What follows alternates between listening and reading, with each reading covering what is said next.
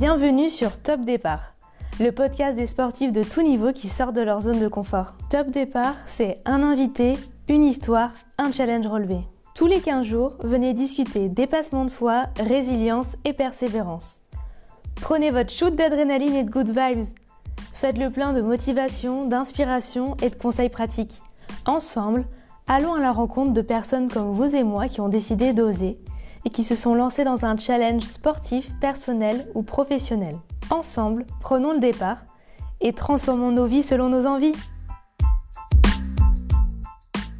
Aujourd'hui, pour ce premier épisode de Top Départ, sous la forme d'un petit déjeuner, j'ai le plaisir d'accueillir Ludivine. Bonjour Ludivine. Bonjour Matinale, petit déj déj enjoué, c'est ça.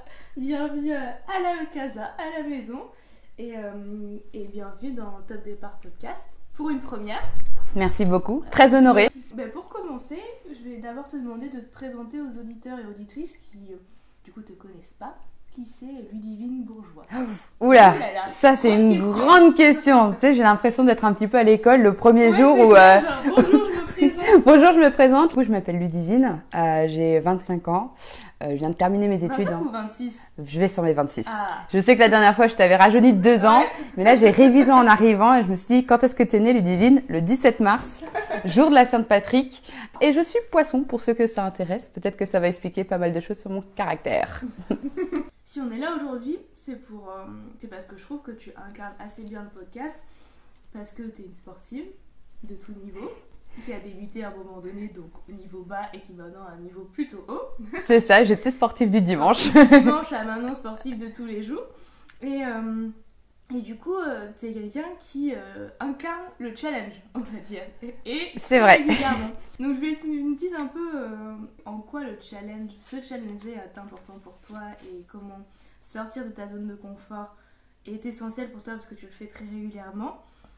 Et donc ouais, je voulais d'abord que tu nous parles de ça et après on parlera de tes, de tes challenges récents. Eh ben écoute, euh, oui, oui, effectivement, c'est quelque chose qui, qui m'incarne bien, le challenge. Euh, parce que je pars du principe bah, qu'on ne vit qu'une seule fois.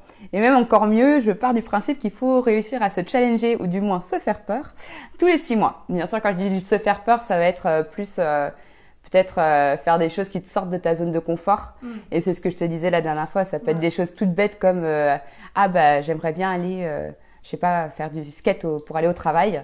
Euh, et j'ai pas de skate et j'en ai jamais fait. Et du coup, euh, du jour au lendemain, tu commandes sur Amazon. Ok, d'accord, Amazon c'est pas le top. Ouais. Tu peux aller dans une petite boutique, euh, mais euh, tu, euh, tu commandes ton skate et puis tu vas après essayer le skate et puis tu n'es pas obligé d'y faire tous les jours, mais au moins tu as, essayé, tu es sorti de ta zone de confort. Et donc c'est ce que je te disais la dernière fois, c'est quelque chose que j'essaie de faire régulièrement. J'ai ma petite bucket list dans ma tête, pas Ouais, du tout écrite. Pas écrite. non, du tout, du tout, parce que après je me dis que ça me met un petit peu la pression que les choses soient, Ouais. soient écrites ça sur papier. puis ça peut pas évoluer du coup. Tu dis c'est figé. C'est ça, c'est figé. Et puis, et puis je sais que j'ai les top 3, top, top 4 qui sont euh, complètement dans ma tête. Et après, ça va, ça vient. Et puis, c'est vraiment euh, le challenge, finalement, c'est euh, c'est un petit peu en fonction de tes envies Oui. et de quand tu t'écoutes. Ouais, le challenge, c'est un peu ça dans ma life. Dans tes challenges récents, que tu vas nous évoquer un des premiers challenges récents que tu as fait, bah, c'est plutôt la Vélodyssée. Et tu vas nous expliquer, euh, revenir là-dessus, euh, d'où d'où ça t'est venu cette idée de te lancer là-dedans et, et toute la genèse de ce projet. Ok.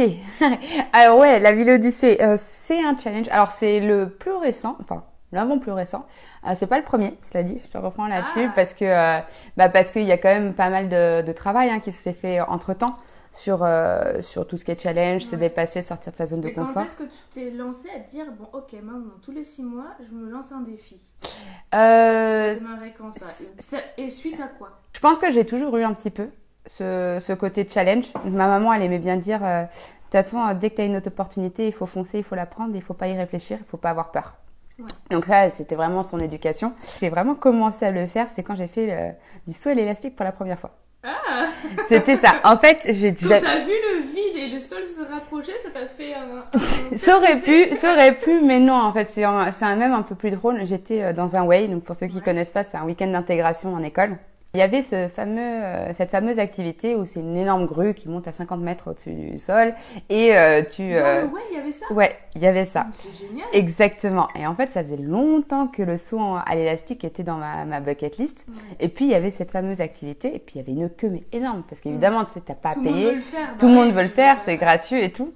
Et, euh, et puis là, j'ai une amie qui m'avait dit, euh, ouais, euh, enfin, je lui ai dit mon envie de le faire. Elle fait, non, mais il faut que tu y ailles, fonce. La, enfin, tu sais, c'est genre, c'est gratuit. Enfin, gratuit, c'est dans le way. Euh, ça y est, c'est là, c'est le moment, etc. ouais. Et du coup, je me, je me suis mise à faire la queue. Et pendant quatre, euh, enfin, deux heures, c'était bien long parce qu'il y avait Ouais. beaucoup, beaucoup de monde qui voulait faire ça. Euh, j'étais là en mode euh, complètement paralysée. J'étais, mais non, mais tu voyais les gens qui commençaient à monter et tout ça descendre et après remonter et descendre.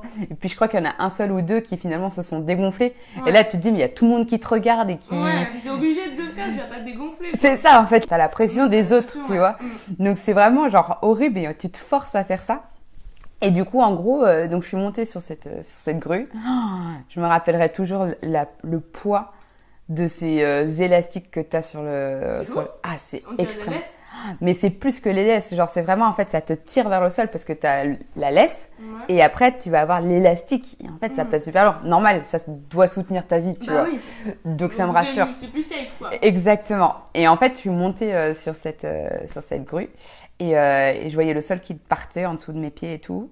Et là, je voyais tout le monde qui me regardait. Et là, c'est là où tu as la pression, tu vois. Et finalement, c'est tu peux vraiment faire le parallèle à la vie de tous les jours.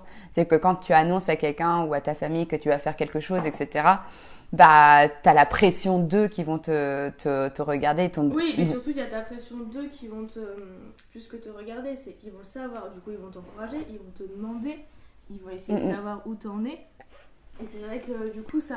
Te c'est je vais pas les décevoir eux. Exactement. Je vais pas décevoir moi, mais surtout, je vais pas me décevoir eux. C'est ça. Et puis tu vas aussi avoir le côté euh, négatif aussi parce que tu as des gens qui vont te dire ah mais t'en es pas capable, tu vas ça. voir, tu vas tu vas avoir des des, une connerie. des euh, conneries, ouais, tu vas pas réussir, t'es pas forte, euh, etc., etc.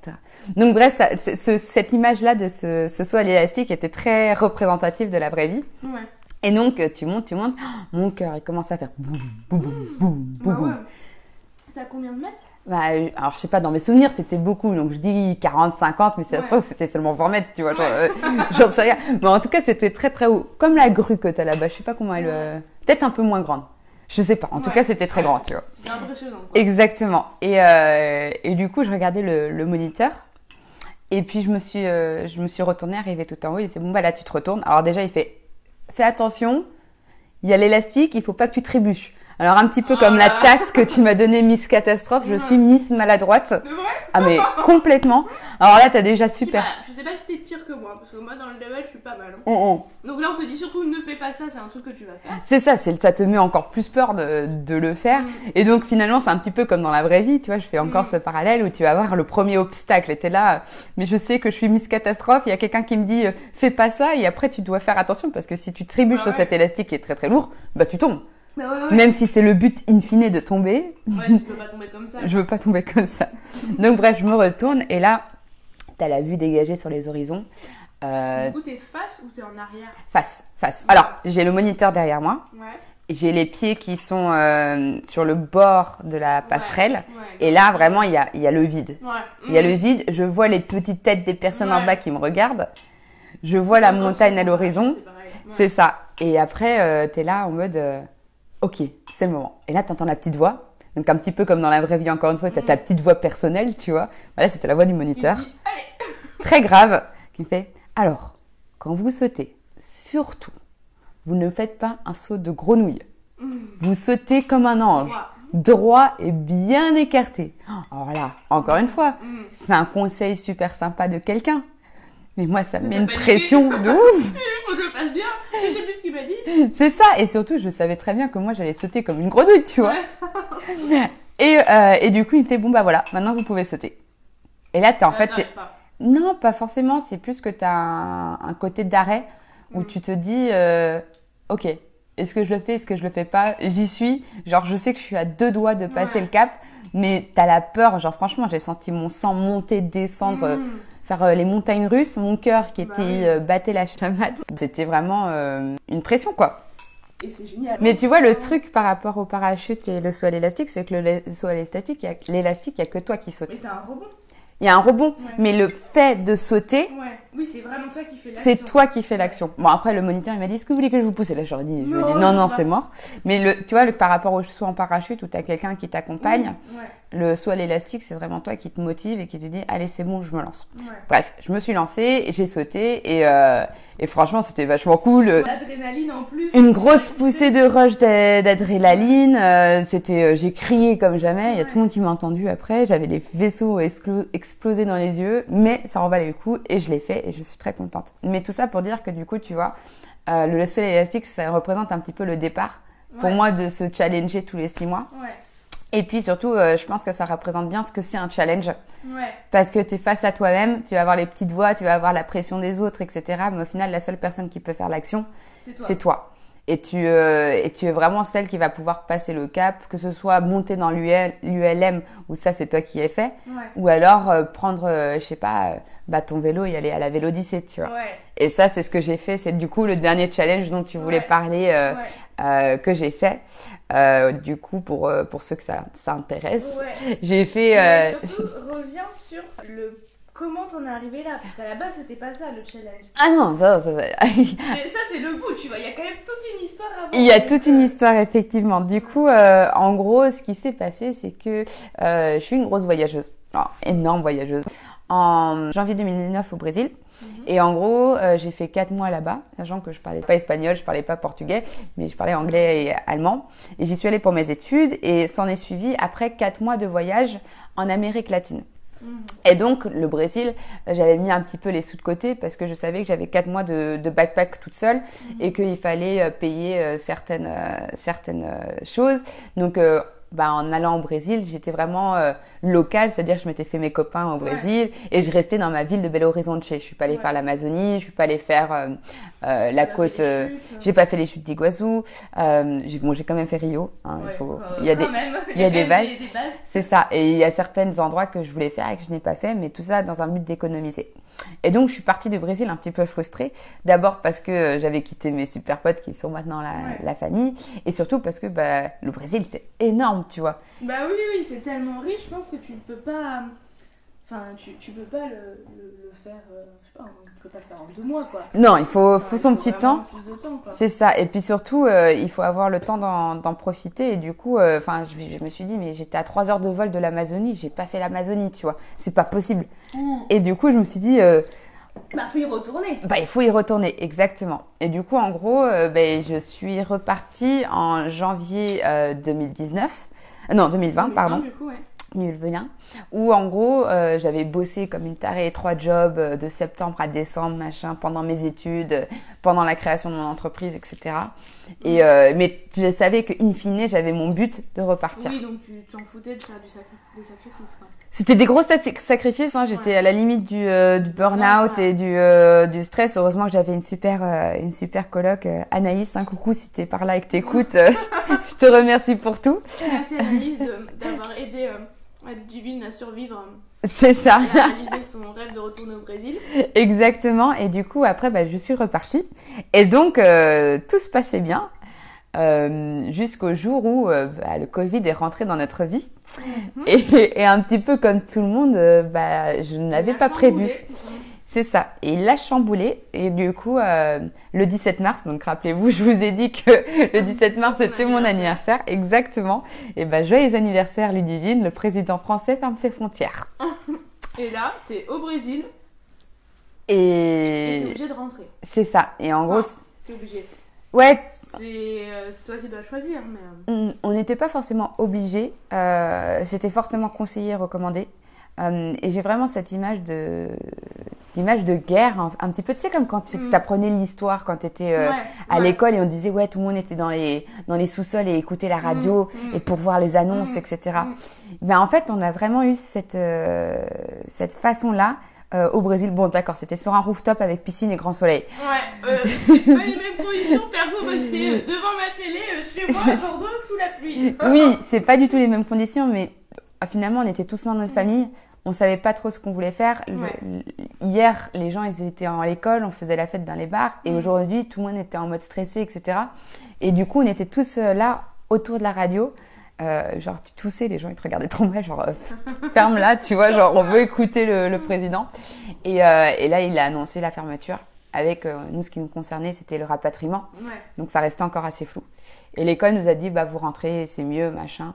Ah oui, l'école. Ouais, ils nous ont, ils nous ont, bah oui parce que, bah oui parce qu'ils avaient fermé le campus. On était tout seuls dans nos appartements. Enfin, j'étais avec des colocs, tu vois, mais euh, mais bon, ils ont préféré nous dire euh, de rentrer. Même mes potes brésiliens, ils étaient là à me dire euh, non mais Ludivine, de toute façon là c'est, il faut que tu, c'est ça, il faut que tu rentres. C'est ça. Et donc bah c'est non sans mal, mais j'ai pris mon billet d'avion. Euh, mon troisième billet d'avion parce que pour la petite anecdote j'avais déjà prévu de rentrer une semaine parce que j'avais un concours donc Ah j'avais acheté un billet aller-retour euh, pour la France le Brésil Bah, sympa. sympa donc j'ai racheté un autre billet et euh, et je suis rentrée et en fait euh, il y a eu trois mois de, de confinement et ça a été très dur pour moi parce que déjà je suis pas du genre à Tu rester passes de- du Brésil à chez toi dans 30 mètres carrés. Hum. Ah, Pas t'étais 30 chez mètres carrés, j'étais chez mes parents, donc tu vois, j'avais la chance, euh, on habite en montagne, on a un énorme jardin, euh, Ouais, bon, ça va, il y avait les pires. enfin, il y a pire pires conditions, il y a pire comme conditions. Mais du coup, euh, du coup, mais moi, ce qui m'a vraiment embêté, c'est que j'ai laissé tomber finalement mon tout mon road trip que j'avais prévu, du coup, pour Mm. voir l'Amazonie, pour voir Iguazu, pour voir. Là, tu t'es dit tous les sacrifices que tu as fait entre septembre et décembre, c'est super frustrant parce que tu les as fait un peu dans le vent, quoi. C'est ça. Ça a été, tu l'as eu ton expérience, mais tu l'as eu euh, raccourci. Ah mais complètement. J'avais eu, on a eu euh, deux mois de deux mois de, de Brésil finalement. Ouais. Euh, en plus sur les deux mois, on n'a vraiment pas eu de chance. C'était la saison des pluies, mais soit ça, ça va, tu vois. Ouais. Mais là, on a eu, mon pote, il m'a dit brésilien, Riquet, il m'a fait, non mais Ludivine, ça fait dix ans qu'il a pas plu comme ça. Oh il y avait des torrents d'eau. Non, enfin vraiment, c'était, euh, Oh c'était des grosses cascades et tout, dans enfin des inondations de malades. Ouais. Donc euh, finalement, euh, même mes potes euh, colocs qui venaient pour la première fois au Brésil, on allait sur les îles et tout, ça pleuvait tout le temps, tu vois. Genre le bus c'était un bateau, tu vois. Enfin, euh, du coup, tu avais cette frustration là. Et, euh, et donc quand, quand je suis rentrée en France, bah, j'étais là en mode bon bah je suis trop deg, je suis trop deg, j'ai pas pu Ouais. faire ce que je voulais. T'as Je- dû ruminer un peu le truc. Ah j'ai beaucoup ruminé, Ouais. j'ai beaucoup ruminé. Je sais que le premier, la première semaine et le- en fait le premier mois a été très compliqué. Euh, je me rappelle euh, quand ça faisait un mois qu'on était rentrés, j'ai appelé ma pote Sarah qui était ma coloc. Mm. Euh, et j'étais en pleurs au téléphone Ouais, ouais. et j'étais là non mais Sarah ça fait un mois quoi Ouais. mais oui ça fait un mois Parce que c'est aussi, au début, on t'annonce deux semaines, tu t'attends pas à ce que ça Mm. empire et que tu passes autant de temps chez toi euh, enfermé. Bah ouais, mais tu vois, au final, moi, ce qui me dérangeait le plus, c'était pas forcément d'être enfermée chez moi, Ouais. parce que finalement, c'est bien aussi, parce qu'en tant que voyageuse, je vois pas ma famille souvent. Ouais. J'ai puis mes frères et sœurs, je les ai pas forcément vus grandir, parce que j'étais vraiment à droite, à gauche tout le temps. Donc finalement, rester posée chez Mm. mes familles, ça fait plaisir. Moi, ce qui m'embêtait vraiment, c'était ce challenge que j'avais pas fait, c'était d'être partie du Brésil. Ouais. Euh, Sans avoir fait euh, l'Amazonie, les chutes d'Iguazu, c'est ça, exactement. Et puis-. C'est ça, et puis surtout de se dire, bah, ok, bah maintenant, on pourra plus voyager comme on veut, comme une- Mm. en étant une voyageuse, c'est compliqué, et que tu remets un petit peu tout ça. en- Et c'est en surtout doute. que tu n'as plus de perspective, c'est-à-dire actuellement on peut plus voyager comme on veut, mais qu'est-ce que ça va être plus tard? C'est ça. Et si on peut revoyager, dans quelles conditions et jusqu'où? Mm, mm. C'est un peu européen quoi Mm, mm. en ce moment. C'est ça, mais à l'époque, c'était pas du tout la question qui se c'est posait. Ouais, l'époque, c'était bon, bah d'accord, bah c'est fichu. c'est. Et en fait, euh, je me suis dit bon bah du coup, euh, c'est euh, c'est pas grave. À un moment donné, j'ai eu un petit euh, Robin et puis je me suis dit on peut voyager autrement et on peut faire différemment. Ouais. Et en fait, c'est vrai que quand on parle voyage, on pense tout de suite à aller à l'autre bout du monde ou euh, aller euh, complètement se dé, euh, dé, euh, déculturaliser. C'est ça. T'as envie, t'as envie de changement. T'as envie, t'as envie de changer ta, ta routine, ton univers, ton, ton tram boulot dodo. ton- Exactement. Ton quotidien un peu ronflant. Et, Mm, mm. Et c'est vrai que du coup, t'as envie de paysages un peu paradisiaques, quoi. Ouais, Enfin, sauf que finalement, c'est ça, mais sauf que finalement, euh, moi, ce que je me suis rendu compte, c'est qu'il n'était pas obligé d'aller aussi loin Ouais. pour voir ce chose-là. Ouais, Donc- que la France est pleine de richesses. Mais j'ai pas encore dit que Clavier, là, j'étais en France. Tu viens de spoiler les écouteurs. j'ai juste dit que j'allais voyager différemment. Est-ce qu'on peut se dire qu'elle va voyager par exemple virtuellement Ah, virtuellement, ou en Italie, ou en Europe. Tu sais, l'été, les frontières, elles étaient plus ou moins ouvertes. hein. C'est vrai. Mais du coup, comme tu as dit, Clarisse, je suis partie en France. Et, euh, et en fait, c'est à base de regarder sur Instagram où les gens ils allaient et tout. Et puis j'ai posé des questions à mes potes. Je pose des, pas mal de sondages à chaque fois. Je fais ah mais c'est quoi les plus beaux endroits que vous avez aimés en France, machin et Mhm. tout. Et euh, le, la région du Pays Basque euh, de l'Occitanie. Ouais, j'ai fait la Corse. J'ai fait la Corse. Après, j'ai vécu à La Rochelle. Mhm. J'ai vécu un an à Bordeaux. euh, j'ai vécu à Lille. J'ai vécu à Sophia Antipolis. Mais toujours pour euh, un peu bougé. un peu mais je suis pas restée longtemps et j'ai Ouais. pas vraiment découvert. Finalement, quand tu es Ouais. étudiant, tu, tu te concentres sur autre chose que Oui. d'aller euh, Tu voyager. fais, tu fais des soirées. Et tu c'est ça. sur tes cours, quoi. Exactement. Mais euh, du coup, je connaissais sans connaître. Mm. Et, euh, et mais finalement, qui connaît mieux que les locaux. Et euh, j'ai des potes qui habitent partout en France, donc c'était assez drôle de voir leur retour sur les Mm. différents endroits. Et après, je me suis renseignée du coup sur tout ce qui était. euh, Ah oui, parce que du coup, finalement, j'avais un rendez-vous de fiançailles, euh, pas pour moi. Hein, Oui. mais- non, non, pour euh, ma pote euh, qui va se marier en, en juin là. Et euh, je savais qu'il fallait que je sois à Bordeaux le 24, euh, je crois que c'était août. Donc j'avais cette date. Et donc à partir de en gros, c'était qu'est-ce que je fais d'ici le 24 août C'est ça. Sachant que je vais être à Bordeaux le 24 août. Exactement. Et du coup, finalement, la région de l'Occitanie, la région du Pays Basque et la région de la Nouvelle-Aquitaine étaient revenues pas mal. Donc je me suis dit, ok, pas de souci. Puis j'avais un ami à voir à La Rochelle. Mhm. Et j'adore La Rochelle. Franchement, c'est une... Oui, tu y as vécu. J'y ai vécu et du coup, j'ai une petite attache particulière. Et puis c'est vachement mignon, c'est sympa, Mhm, machin. Ouais. T'es au bord de la mer. Enfin, J'aime bien, c'est. ah, je me rappelle d'un week-end que j'avais fait une de mes, avec une de mes super potes, Charlène et une autre Pauline, si vous nous écoutez. On était partis à La Rochelle, qu'est-ce qu'on a rigolé. C'est super mignon La Rochelle, c'est très sympa comme ville, enfin il y a une âme. Ouais, c'est ça. Il y a vraiment une, vraiment une âme et puis tu te sens, euh, tu te sens en confort. Évidemment, c'était pas trop si bête parce que du coup, pour en revenir Ouais, au, challenge, parce qu'on s'éloigne, on s'éloigne. de La Rochelle, ouais. Je suis partie de La Rochelle, mais vous savez toujours pas comment.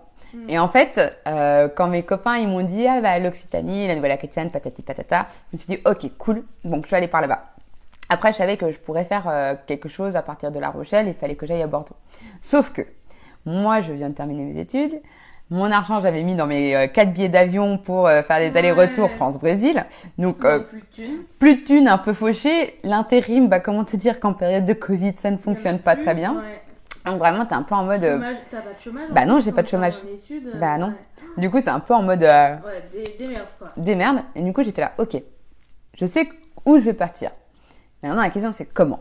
Parce que je suis pauvre, j'ai pas d'argent. Et laisse tomber, tu regardes, commences à regarder les réservations au mois de juin, ju- juillet, août. C'est hors de Post, non, mais même post-Covid, Post- confinement. C'est ça a flambé de malade. Ça a flambé et c'était Ouais. tout pris. Genre, Ouais, c'était bah tout ouais, réservé. Les gens, ils ont tous fait euh, moyen rien à- Surtout il n'y a pas moyen, surtout tous les Parisiens qui étaient bloqués dans leurs 10-20 mètres carrés à se dire pas moyen, moi je me casse, je me casse ça. dans le sud, sud-ouest. Exactement, je vais en vacances Ouais. et je vais en vacances en France. Tant mieux pour les, les locaux, hein. franchement, Ouais. euh, ça c'était une bonne chose. Moi. Enfin, je trouve s'il y a bien un truc positif, c'est que ça a permis aux gens de déjà reprendre du temps pour eux, Mm. et se concentrer sur leur vie, et, euh, et redécouvrir, découvrir, redécouvrir la France, quoi. Mm. En tout cas. Ouais, c'est ça. Et t'avais un, un monde fou. Donc, je savais donc où j'allais aller, Mm. mais euh, Mais comment? Mais comment Quel? Parce que pas, pas, pas, pas cher. Donc j'ai pensé au but, enfin à l'auto, à l'autostop, pardon. Ouais. Mais je me suis dit, mais avec le Covid, laisse tu peux tomber. jamais te prendre. ils vont jamais me prendre. Mais surtout que le, enfin du coup l'autostop, c'est un truc que j'ai trop envie de faire. Tu sais, c'est sur ma, Ouais. ma fameuse bucket Ouais. list des choses que je veux faire. dans un. C'est un autostop, par exemple, de tel endroit à tel endroit en autostop. de ouf, de ouf, de ouf. Et euh, ça, c'est genre, c'est dans les trois top 3 euh, de Ah mes ouais. trucs. euh, Eh, tu me les as pas dit tes tops d'ailleurs. Ah bah, je te le les dirai peut-être tout à l'heure. Euh, et du coup, du coup, bref. Donc l'autostop, c'était mort. Le, le train, je me suis dit ouais, c'est faisable, mais pff, chiant parce que tu vois, je m'étais dit bon bah, je vais faire La Rochelle, ensuite je vais faire un en, en train à La Rochelle Bordeaux, Bordeaux Arcachon. Mais le problème, c'est que quand tu arrives dans les villes, après, tu te déplaces comment? Bah T'es oui, toujours aussi pauvre. Bah oui. Tu peux pas prendre un Uber, tu peux pas prendre un taxi, tu vas pas louer une voiture toute seule, etc. Juste tes petits pieds pour marcher, mais ça fait beaucoup quoi. Ça, ça fait beaucoup. Et donc au final, la petite idée qui m'est venue, c'est de faire ce fameux vélo. Et du coup, j'ai suis partie faire la vélodyssée euh, de La Est-ce que Tu Rochelle. peux expliquer du coup pour les auditeurs et auditrices qu'est-ce que c'est la vélodyssée Oh alors là, les gars, moi j'étais comme vous au départ, je savais pas du tout ce que c'était. Et euh, fait Google vélodyssée non, j'ai fait Google itinéraire vélo La Rochelle à Biarritz. et là t'es tombé sur la vélodyssée Et là, je suis tombée sur la vélodyssée. Ah ouais. non, parce que je connaissais pas du tout euh, la vélodyssée. Je connaissais pas du tout en fait les itinéraires vélo en France parce que euh, quand quand vous disiez qu'on était euh, que j'étais vraiment euh, une sportive du dimanche, je suis encore sur certains sports une sportive du dimanche Ouais. et le vélo en fait partie. C'est vrai? Bah oui, j'avais jamais fait de vélo avant. Jamais, jamais? Bah, genre j'ai fait, euh, je sais pas, euh, tu prends le vélo pour euh, traverser le pont de Pierre quoi. Oui, voilà, c'est ça, des petits trajets, mais t'avais jamais fait, je sais pas, euh, toi qui faisais pas mal de courses, un bike and run ou un 10 Mais jamais. Jamais. Mais enfin non, non. Une randonnée à vélo Mais euh, jamais, rien de tout ça, j'ai jamais rien fait. Et donc franchement, c'était bon bah le vélo, mais alors le divine, laisse tomber. Je- Non mais pour la petite histoire, vraiment, c'est c'est c'est c'est une anecdote, mais euh, ça va vous faire peut-être rire et vous allez comprendre à quel point j'étais nulle en vélo. Ouais. C'est que pour pouvoir aller à La Rochelle, rejoindre la Vélodyssée, Parce que t'es parti, pour que t'expliques d'où t'es parti. c'est ça. En fait, je suis partie de Haute-Savoie, de chez Ouais. mes parents. Et du coup, euh, bah, la seule façon, d'aller à La Rochelle, c'est de prendre le TGV. Et donc, tu fais euh, Annecy-Paris, Paris euh, à La Rochelle. et- Sacré. Sacré itinéraire, sachant que pour ceux qui s'y connaissent, ou pour ceux qui connaissent pas, euh, petite chose à savoir, c'est que les réseaux TGV sont absolument mal desservis pour les vélos. C'est-à-dire que euh, tu peux pas forcément mettre ton vélo comme tu veux dans le dans les TGV. Parce que je sais que par exemple, euh, si je veux faire un Bordeaux Arcachon, je peux accrocher mon vélo. euh, Oui, parce que ça c'est un TER. Ah oui, et un TGV, non Et un TGV, non. Un, un. ouais. Du coup, dans les TGV, ce qu'il faut, c'est que, alors soit c'est un vélo pliable, et là dans ce cas-là, c'est génial, mais tu vas pas faire la vélodyssée avec un vélo pliable. C'est pas tout, possible. Ouais. Euh, même c'est pas agréable. Euh, et moi j'avais euh, encore une fois question d'argent etc. J'avais repris le vélo euh, Between de ma sœur euh, de euh, Decathlon euh, premier prix. euh. Je l'avais un peu repimpé avec mon meilleur pote Alain. D'ailleurs si t'écoutes Alain, je te passe le bonjour et je te dis merci de m'avoir aidé parce que c'est lui qui m'a appris à changer une roue quatre jours avant que je parte. Tu vois. Non si. T'as fait un atelier, bon vas-y, il faut que je sache les bases pour changer, mettre une rustine. Mais oui, parce que j'étais vraiment, genre, j'avais jamais gonflé un pneu. Enfin, tu sais, genre, c'est des choses que tu, Que tu fais pas, bah oui. Bah non, Euh, tu- tu- tu- quand t'empruntes des vélos ou des vécus par exemple. Bah ouais, t'es jamais confronté. Et là, je me dis, non, mais imagine, je suis perdue au milieu de la France, euh, dès que mon vélo, il est cassé. Donc, bref, Alain, il m'a aidé à, à monter un petit peu tout ça. Donc, j'ai appris euh, à monter. Et puis, l'objectif de cet atelier, hormis apprendre à faire euh, la roue, c'était de se dire, ok, bah, en fait, pour pouvoir prendre le TGV, il faut pouvoir démonter son vélo, Mhm. le plier dans le, dans une sacoche, le porter et ensuite le remonter derrière. Le bordel quoi. Complet. Et surtout quand toi, tu connais rien.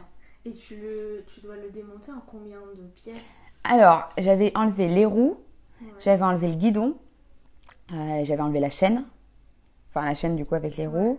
Euh, ouais, j'avais fait en trois parties, deux grosses parties, donc tu as le, le corps et le guidon et les roues qui se sont enlevées. Donc t'avais 3-4 pièces. euh, C'est ça, j'avais trois quatre pièces à pouvoir remonter et démonter, euh, sachant qu'après je les ai mis dans leur petit sac et euh, du coup, bah, moi j'avais prévu donc mon vélo avec un porte-bagages et euh, mes deux sacoches de, de 5 litres, donc ça me faisait Ouais. 10 litres au total. Et, euh, et du coup, il fallait que je mette tout ça quelque part, Mhm. puisque mon vélo était démonté. Donc en gros, je suis partie, pour vous faire un petit peu l'image, Ouais. je suis partie avec euh, un petit peu comme Franklin la tortue. C'est-à-dire que j'avais euh, mon sac à dos de 5, euh, 50 litres euh, que je n'allais pas en ouais. de rando que je n'allais pas prendre avec moi pour tout le voyage, mais il fallait Ouais. bien mettre les trucs. J'avais mes sacoches dans le sac de rando. Donc j'ai mis mes affaires pour le vélo. Vélo, c'était deux shorts, deux tops, deux brassières, un maillot de bain, les culottes, les chaussettes, euh, de quoi se laver. Et, euh, et après de quoi un petit peu manger donc j'avais mon boiler euh, j'avais un petit peu de nourriture aussi et j'avais Quoi, un boiler? C'est un réchaud mais qui est super super fort et super performant et super léger et super compact. Donc euh, vachement cool. Et euh, j'avais ma tente et un duvet, un matelas. Et Ta j'avais fameuse tente. ma fameuse tente qui est vraiment trop cool. Mais ça, ça sera une autre euh, Ouais. histoire pour un peu après. Mais du coup, bref, j'avais mis tout ça dans mon sac de 50 litres. J'avais pris deux trois affaires que j'allais laisser ma pote euh, à Paris euh, parce qu'elle allait me rejoindre à un moment donné sur mon trip. Donc genre euh, la petite robe, euh, des affaires de rechange, etc. Je lui avais laissé euh, chez elle. Et, euh, et du coup, je suis partie comme Franklin pour aller à l'école. Je portais mon sac à dos de 50 litres. Et j'avais euh, du coup, il faudrait que on vous, on vous postera peut-être la photo photos. parce Ouais, que géniale, photo. ça permettrait Ça, de mieux sûr, comprendre. Euh, mais du coup, j'avais mon sac à dos, j'avais l'énorme vélo à avec moi sur euh, mes épaules et tout. J'étais là en train de marcher euh, brinque-ballante, etc. Et en fait, Donc tu Euh, faisais déjà du sport avant le sport là. Ah, mais C'était du crossfit. c'était du crossfit, euh, c'était du, euh, je sais pas, c'est un entraînement digne de Margot. euh, franchement, c'est- c'était hardcore. Si tu nous entends, pense fort à toi. Et du coup, bref, je suis partie, sauf qu'à savoir que dans les TGV, il y a très peu de place pour les bagages. Je pense que vous l'avez bah tous expérimenté. tous, ouais, c'est ça. C'est un peu la guerre de savoir qui c'est qui va mettre son bagage en premier. Mais sauf que quand tu as un vélo à poser et qu'il est pratiquement interdit te laisser ton vélo dans le couloir parce que ça ne permet pas l'évacuation, etc., etc. Bah dis-toi, c'est la guerre. c'est la guerre encore plus. Donc t'as intérêt à être la première des premières, tu vois. Du coup, je suis tellement partie en avance, machin. Je portais le truc, limite j'étais en train de courir, etc. J'ai réussi à mettre mon vélo en premier. Je l'ai Ouais. posé. Évidemment, ça prend de la place, etc. Ouais. Mais j'ai payé le billet pour le, Ouais, vélo. Donc en soi, j'ai le droit. Et j'attendais. T'as ton billet de train plus le billet Ouais. de vélo? Euh, mais tout ça pour dire que du coup, j'avais posé sur euh, le deuxième étage en plus. Il fallait, tu vois, genre le Ah oui. premier étage, t'as pas, tu vois. Donc j'ai dû monter au deuxième étage. Non, mais alors c'était vraiment, euh, c'était épique. Et j'ai posé mon vélo sur le truc et t'avais quand même là des gens qui allaient poser leur valise sur mon vélo. Ah non Mais si, Ah mais non eh ben, si. Et du coup, j'étais là, mais non, mais les gars, euh, Il y a un vélo. euh. eh ben oui, de ouf. Donc j'attendais, tu vois, à chaque fois qu'il y avait un arrêt, euh, j'allais me mettre devant et je fais, non, c'est mort. L'air relou de ouf. Mais bon, c'est pas grave. J'ai réussi à faire tout mon périple. J'ai gagné deux bleus. Un énorme bleu sur la cuisse parce que le vélo frappait tout le temps euh, en marchant, tu vois, parce que Ah oui, tu bah marchais oui. comme ça. Et sur l'épaule, non? Une brûlure. Une, Une brûlure brûlure, sur l'épaule, ouais. C'était. euh, Bah, c'était lourd, ça frottait, euh, Ça, c'était... avant de partir, c'est cadeau quand même. C'est cadeau. C'est cadeau. Mais c'est pas grave. Tu souffres parce que tu sais. Ouais. Tu sais ce que tu vas Ouais. faire, tu vois. Et puis c'est assez drôle dans ton périple. Maintenant, quand je raconte et que je monte les photos, les gens, ils sont toujours là en mode, Ouais, ah bah putain, trop drôle. C'est ça. Et du coup, je suis partie à La Rochelle. Et donc, tout ça pour vous revenir sur le point que je ne sais pas utiliser un vélo, vu que j'avais jamais fait de vélo avant. Et donc, en démontant mon vélo, easy. Ouais. Mais la partie remonter le vélo, Horrible. pas, pas forcément horrible. Mais en fait, ce que je me suis rendu compte, c'est que j'ai monté tout mon truc. J'ai regardé une ou deux vidéos tuto, je l'avoue. Ouais. Je me souvenais plus ce que t'avais dit ton pote. Oui, c'est ça, je me souvenais plus, tu sais plus quelle pièce va où, etc. Et j'ai, j'ai réussi à monter mon vélo, j'ai pris, je suis partie, etc. Je suis allée chez mon autre pote, etc. Et en fait, euh, bah là, pour vous dire, j'ai envoyé une carte postale à un copain à moi pour euh, la nouvelle année. Ouais. Et c'est quelqu'un qui m'a beaucoup aidé pour euh, tout ce qui était la vélodyssée. Parce que lui, c'est un féru du, du vélo et du bikepacking surtout. Donc il s'y connaît bien et tout, il m'a vachement conseillé. Donc pour le remercier, j'ai envoyé une carte postale avec la fameuse photo de mon vélo à l'île de Ré. Génial. Donc merci Jérémy de m'avoir aidé, patati patata. je te souhaite une belle année, patati patata. Et là il me renvoie euh, un message, il me fait ah Ludivine, merci pour ta carte et tout. Il me fait euh, d'ailleurs, c'est ton vélo là? Je fais ouais. Il me fait bah tu sais que ton cadran il était monté à l'envers? Non Voilà. Donc en fait j'ai roulé pendant T'as roulé pendant toute la vélolisée avec un cadran à l'envers. ouais. Alors pour ceux ouais bah En fait, c'est quoi un Ouais, pour ceux qui qui Ouais. s'y connaissent pas, en gros, alors c'est pas le, alors je sais pas si c'est le bon terme, excusez-moi pour ceux qui s'y connaissent et qui disent en fait elle parle euh, pas du tout bien. Je vais essayer d'imager. C'est le guidon Ouais. et en fait t'as le guidon, tu l'enlèves et juste en dessous t'as un autre truc qui tient la roue Oui. et en fait c'était toute cette partie là qui était montée à l'envers et donc pour imaginer imager, t'avais la roue et t'avais le garde-boue qui au lieu d'avoir le garde-boue en face de toi, Ouais. Il était de l'autre côté. Ah oui. Donc finalement, il gardait plus la route, la bout du tout. Mais moi, je m'en rendais pas compte parce qu'il a pas beaucoup plu dans mon dans mon aventure. Ah, t'as eu de la chance. J'ai eu beaucoup de chance. Ouais. Et puis euh, encore une fois, moi, ça me saute pas aux yeux. Tu vois, c'est comme les gens qui disent ouais, les fautes d'orthographe, ça te saute aux yeux. Oui. Moi, dyslexique comme je suis, euh, ça me saute pas aux yeux, tu vois. Donc bon, tu sais, je- en fait, finalement, ma vie est assez naïve et candide, Et tu vois. candide. Tant que ça marche et que ça fonctionne, c'est que mieux, quoi. ça- ça fonctionne. Donc bref, donc voilà, ça c'était euh, pour la Vélodyssée. Et du coup, donc n'ayez pas peur. Pour ceux qui veulent faire la Vélodyssée, vous pouvez le faire, même si vous connaissez absolument Donc, pas. C'est accessible à tous. Oh, c'est ce ça, c'est accessible à tous. Et c'était roulant Euh, roulant, c'est-à-dire. Roulant dans le sens, comme on dit en course à pied, c'était. Est-ce qu'il y avait un vrai niveau de difficulté sur euh, les pistes de la Vélodyssée ou? Alors du coup, moi j'ai fait la, la Vélodyssée de La Rochelle à Biarritz. Ok. J'ai fait La Rochelle à Cap Ferret Ouais. En vélo. En vélo, ouais. Et j'ai une copine qui m'a rejoint avec un van à Cap Ferret. Ouais. Elle m'a récupéré, on a mis le vélo dans le van et en fait, euh, comme on avait 5-6 jours à passer ensemble, au départ, notre plan initial, c'était de faire Arcachon, le bassin, etc. Ouais. Sauf que je lui ai dit, bah finalement, comme c'est quelque chose que je vais faire après à vélo, Autant descendre. autant faire autre chose parce que sinon ça va me saouler. Et donc, ben, j'ai pris le, le van et on est descendu euh, dans les euh, Pays Basques que je n'allais pas, faire parce que j'avais vraiment pas la motivation de faire euh, les hauts et les bas des, des Pays Basques, même si c'est très très très joli. Et après, du coup, je suis repartie. Je l'ai laissé à Biarritz et moi j'ai fait Biarritz et je suis remontée à Arcachon. C'est ça, donc j'ai fait une partie descendante et une partie Et là- montante pour pouvoir compléter ma vélodyssée. Parce que la Vélodyssée, c'est La Rochelle-Biarritz ou c'est encore plus bas? Un, la vélodyssée c'est de la Bretagne. Ça Ah monte, en- oui. ça monte, encore- ça commence encore plus haut Ok. Et ça descend encore plus bas. Ça descend jusqu'en Espagne, enfin à la frontière espagnole si je me trompe pas, Saint-Jean-de-Luz. Pour le revenir sur le côté roulant Ouais. de la de la vélodyssée, Euh, j'ai beaucoup beaucoup apprécié la partie euh, La Rochelle à Cap Ferré. Ouais. Je m'étais arrêtée dans la petite île qui s'appelle île Madame. Oh. Je sais pas si vous Ah, connaissez. pas. Ah mais si tu connais pas, franchement, euh, ça- c'est en gros c'est une toute bébé île entre La Rochelle et l'île Oléron. Ok.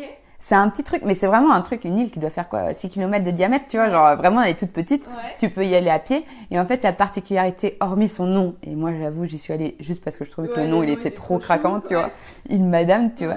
Euh, c'est que euh, pour accéder à cette île-là, il faut attendre la marée basse. Ok, un peu comme Et, euh, Saint-Michel. C'est ça. Et du coup, tu passes et puis tu reviens et tout. Moi, j'avais jamais fait ça. Donc, je trouvais ça un peu rigolo. Et en plus, euh, c'était mon premier jour de vélo. Et ça faisait une bonne coupure entre La Rochelle et euh, Île Madame. Et après, j'allais rejoindre quelqu'un d'autre qui m'hébergeait ce soir-là. Sauf qu'il pleuvait. Enfin bref, c'était un début assez euh, tumultueux. Ouais. Mais comme tu es excité de commencer ton aventure, Oui, ça te, ça te dérange pas. Tout ça, quoi. Exactement. Et après, donc, j'ai fait Île Madame. Ensuite, j'ai fait Agen, Agnan. Enfin, une petite, un petit Ouais. bled là-bas où quelqu'un m'a, m'a hébergé euh, dans son jardin. Et après, j'ai fait Île d'Oléron. J'avais jamais fait l'île d'Oléron. Ouais, moi je l'ai fait euh, en 2019, je suis allée faire un raid euh, multisport à l'île d'Oléron. Ah, mais trop cool. Ah, C'était génial, vraiment. C'est vrai que l'île d'Oléron, enfin, j'ai eu un gros coup de cœur et j'ai absolument envie d'y retourner parce Mhm. que c'est vraiment tout ce que j'aime, c'est sauvage quoi. Mm, mm. C'est vrai que et c'est... ils ont des super bonnes huîtres. j'aime pas les huîtres. Ah, t'aimes pas? Mm, L'île d'Oléron, c'est vraiment top. Et juste pour rebondir sur ton challenge, etc., euh, moi, c'est aussi quelque chose que j'ai fait avec la Vélodyssée. Il y a beaucoup de gens qui m'ont dit euh, Ah, mais euh, j'ai fait entre 300, euh, enfin 80, 400, 500, je sais plus. Ouais. Je pars sur les 500 parce que comme j'ai fait les petits stops euh, sur les îles, etc. Ouais. Mais euh, il y avait beaucoup de gens qui me disaient Ah, mais tu veux le faire en combien de temps et tout? Il faut te mettre un temps. J'ai des amis qui me disaient Ouais, euh, bah 500 km, moi je l'ai fait en deux jours. Euh, Ouais. D'autres qui me font ah bah c'est euh, moi je fais 100 km par jour etc et en fait c'est bien d'écouter les autres c'est bien d'entendre leurs conseils mais finalement il faut s'écouter soi et puis euh, se dire bah je vais je vais y aller à mon rythme et le but sauf si tu as un but de gagner un temps et de Ouais. de- de- d'avoir une performance le but c'est que tu arrives au bout de ton de ton objectif et pour moi ça marche dans toute ma vie c'est-à-dire que je vais peut-être mettre plus de temps que les autres Euh, je vais peut-être utiliser des chemins que les autres n'auraient pas pris Mhm. euh, mais c'est pas grave. Moi, je vais au bout de mon challenge, je vais au bout de ce que je commence et que je veux atteindre, et, euh, et, je, et je, je fais ce que moi je veux par rapport à mon corps. Et du coup, c'est bien de se respecter ah, c'est ultra important. Mais c'est dur. Ah, c'est très très dur. Franchement, c'est est tous, enfin, en tout cas, moi je le sais, je suis, euh, enfin, je suis pas influençable, mais on- je peux me faire facilement influencer par les autres. Hum, hum. Ou décourager. Décour- Ou faire douter, en fait. ou motivé même parce que des fois, il y, a- y aussi le côté positif de, que les autres voilà. Mais c'est vrai que c'est ultra. Enfin, c'est on nous apprend toute notre vie à écouter ce que les autres pensent de nous. Ouais, c'est vrai. Donc, que les professeurs, que ce soit euh, les, mettre une note à quelqu'un dans la classe, euh, la première de classe, la dernière de classe, machin. Que ce soit, ah bah regarde, elle, elle a tel corps, euh, trop. toi Ouais, t'as pas le même corps, euh, ah elle a des petits seins, t'as des grosses fesses. euh, Ouais. Enfin vraiment, on, on- on donne notre avis sur tout. Et surtout en tant que Français, on donne beaucoup notre avis, notre opinion. Oui. Ah bah plus oui. que les autres Ah oui. Ah ouais, ouais. Ouais, De ouf. Après, les Anglais sont peut-être euh, un peu plus pires. ouais. Mais les Français, on, on aime bien, on aime bien donner notre avis. Et des fois, l'avis, il est pas, hum, il est pas nécessaire. Ouais. On Tu vois. pas demander et puis il est pas bienveillant. Et, ou il se veut bienveillant, mais il n'est pas forcément bienveillant, Ouais. tu vois.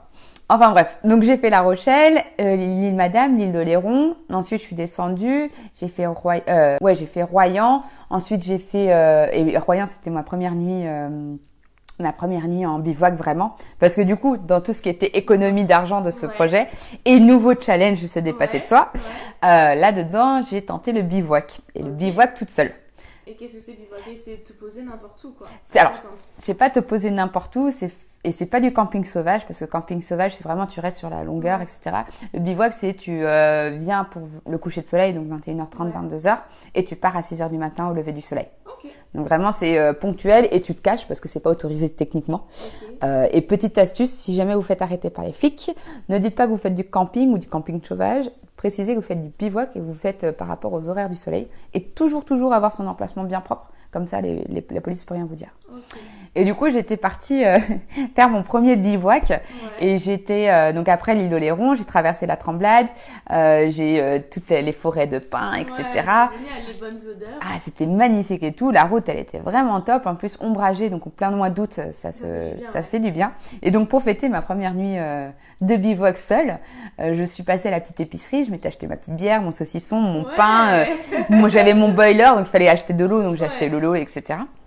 Et je suis allée m'enfoncer en fait dans les pins parce que Pour être peinard. et, et caché, c'est ça, et caché. Donc j'ai pris mon vélo et puis là tu te retrouves avec ton vélo qui pèse, euh, je sais pas, 20 tonnes parce que, enfin, Ouais.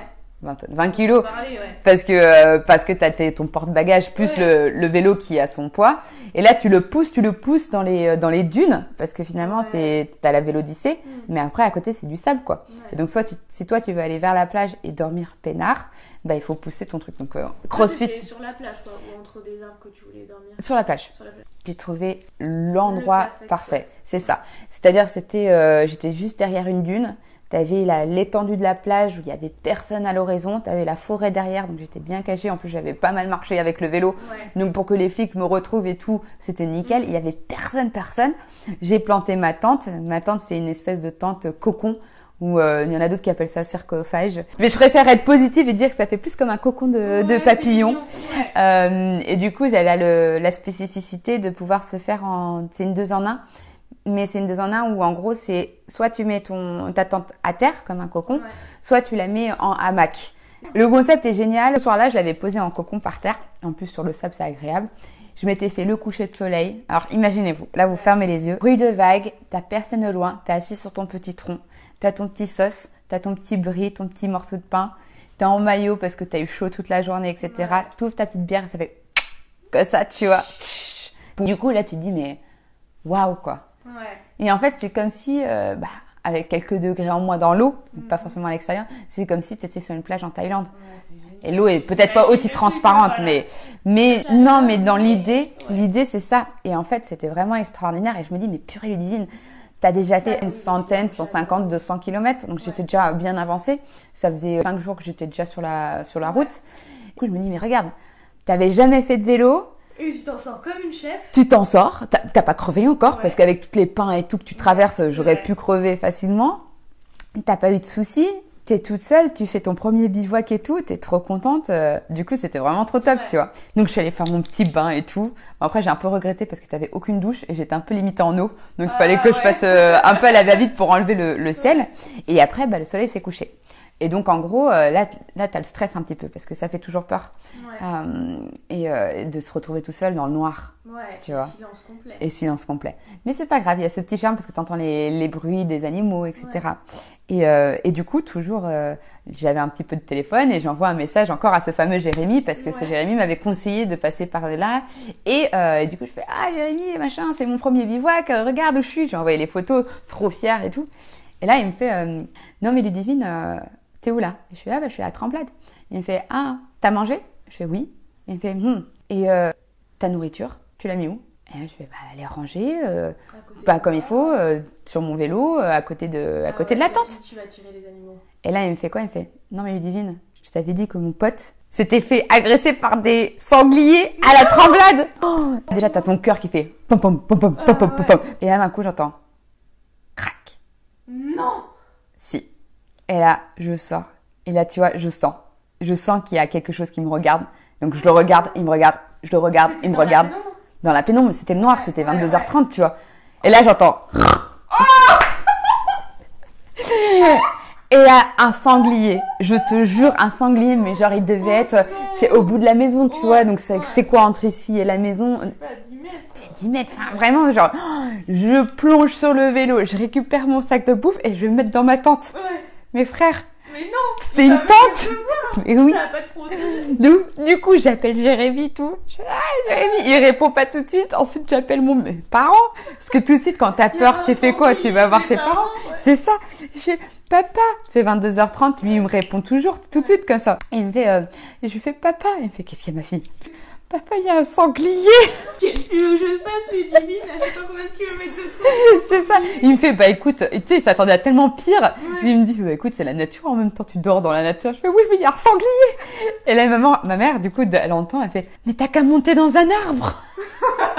ah bah bien sûr. Oui, je vais aller dans la forêt où il y a tous Ouais, les bah, sangliers et tout. encore pire. Du coup, bref, je raccroche, je rappelle Jérémy, et là il me fait, Jérémy m'explique, ouais, non, mais la nourriture, euh, tu vas la mettre sur un tronc et tout. Donc je vous parlais d'un tronc où j'étais assis la dernière Ouais. fois. Bah en gros, il y avait juste un arbre à côté, et du coup, je, je, suis- je sortie. Exactement. Sauf que je suis sortie avec ma lampe torche, faire plein de musique. J'ai mis de la grosse techno sur mon Ouais, téléphone. genre, ça va le faire fuir. Ça va le faire fuir. Euh, Si ça se trouve, il était déjà, mais non, si ça se trouve, il était déjà parti depuis longtemps, tu Ah vois. tu sais pas. Bah non, je ouais. sais pas.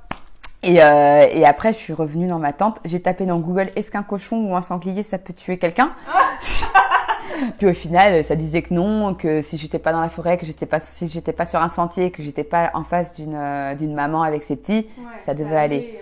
je me suis dit je suis quand même sur une dune, La sur la plage, ouais. la, la forêt est un peu loin. J'ai vraiment eu plus peur que mal et du coup j'ai vraiment fait l'autruche jusqu'au bout en pensant que ma tante allait me protéger. J'ai mis mes écouteurs et ma musique et j'ai dormi comme ça.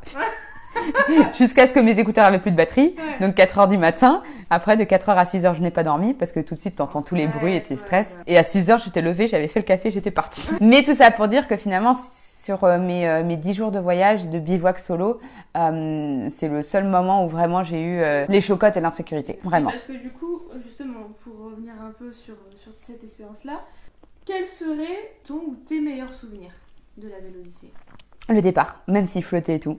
Quand je suis Ah, partie. Le, le, à La Rochelle, le premier jour, euh, il pleuvait. Mais en plus, comme Ça commence bien. Ça, ça commence bien, et surtout comme j'étais pas du tout prête, évidemment mes affaires de pluie, elles étaient où? Dans les fins de mes sacoches, donc tu devais tout sortir et tout. Bref. Mais en fait, le début, euh, je pense que le premier jour a été marquant dans le sens où euh, je me rappelle pas exactement visuellement, mais je me rappelle de la sensation. Ouais. C'était, Ah, eh ben, je suis en train de faire un truc que les gens ils disaient que j'étais pas capable de faire. Et genre, ça y est, je me suis lancée, C'est le ça, fais, quoi. je le fais et euh, ah mais regarde, tu pensais toi-même parce que tu sais jusqu'à la dernière minute j'étais là non mais finalement je vais pas le faire machin Ouais. et tout et en fait je me disais ouais non t'es pas hum, tu peux pas le faire etc et puis au final bah j'y suis et je suis euh, je suis en train de le faire donc de, de la Ouais. fierté personnelle Ah bah grave. et euh, et, et puis c'est le premier jour donc t'es ultra euh, T'es ultra excitée, non? t'es ultra excité donc c'est c'est cool après, je pense que le deuxième souvenir qui m'a fait du bien, on va dire, c'est de se lever tôt et d'avoir personne sur la route. Et tu, tu fais ton vélo et en fait, t'es encore une fois, Tu es seule avec toi-même. C'est ça. c'est ça. Et t'es surtout seul avec toi-même et tu, tu fais le point en fait. Je fais le point sur pas mal de choses, surtout que j'étais en train de lancer ma boîte à l'époque. J'avais mis les choses un peu de côté euh, à cause du Covid. Ouais, donc là, c'était propice parce que du coup, en fait, en termes, là, tu nous as parlé un peu en termes de kilomètres, tu faisais 100 à 200 par jour. Euh, non, non, non. Non, Je faisais, non, 60 par jour. non, entre 30 et 60 par jour. 60 par jour.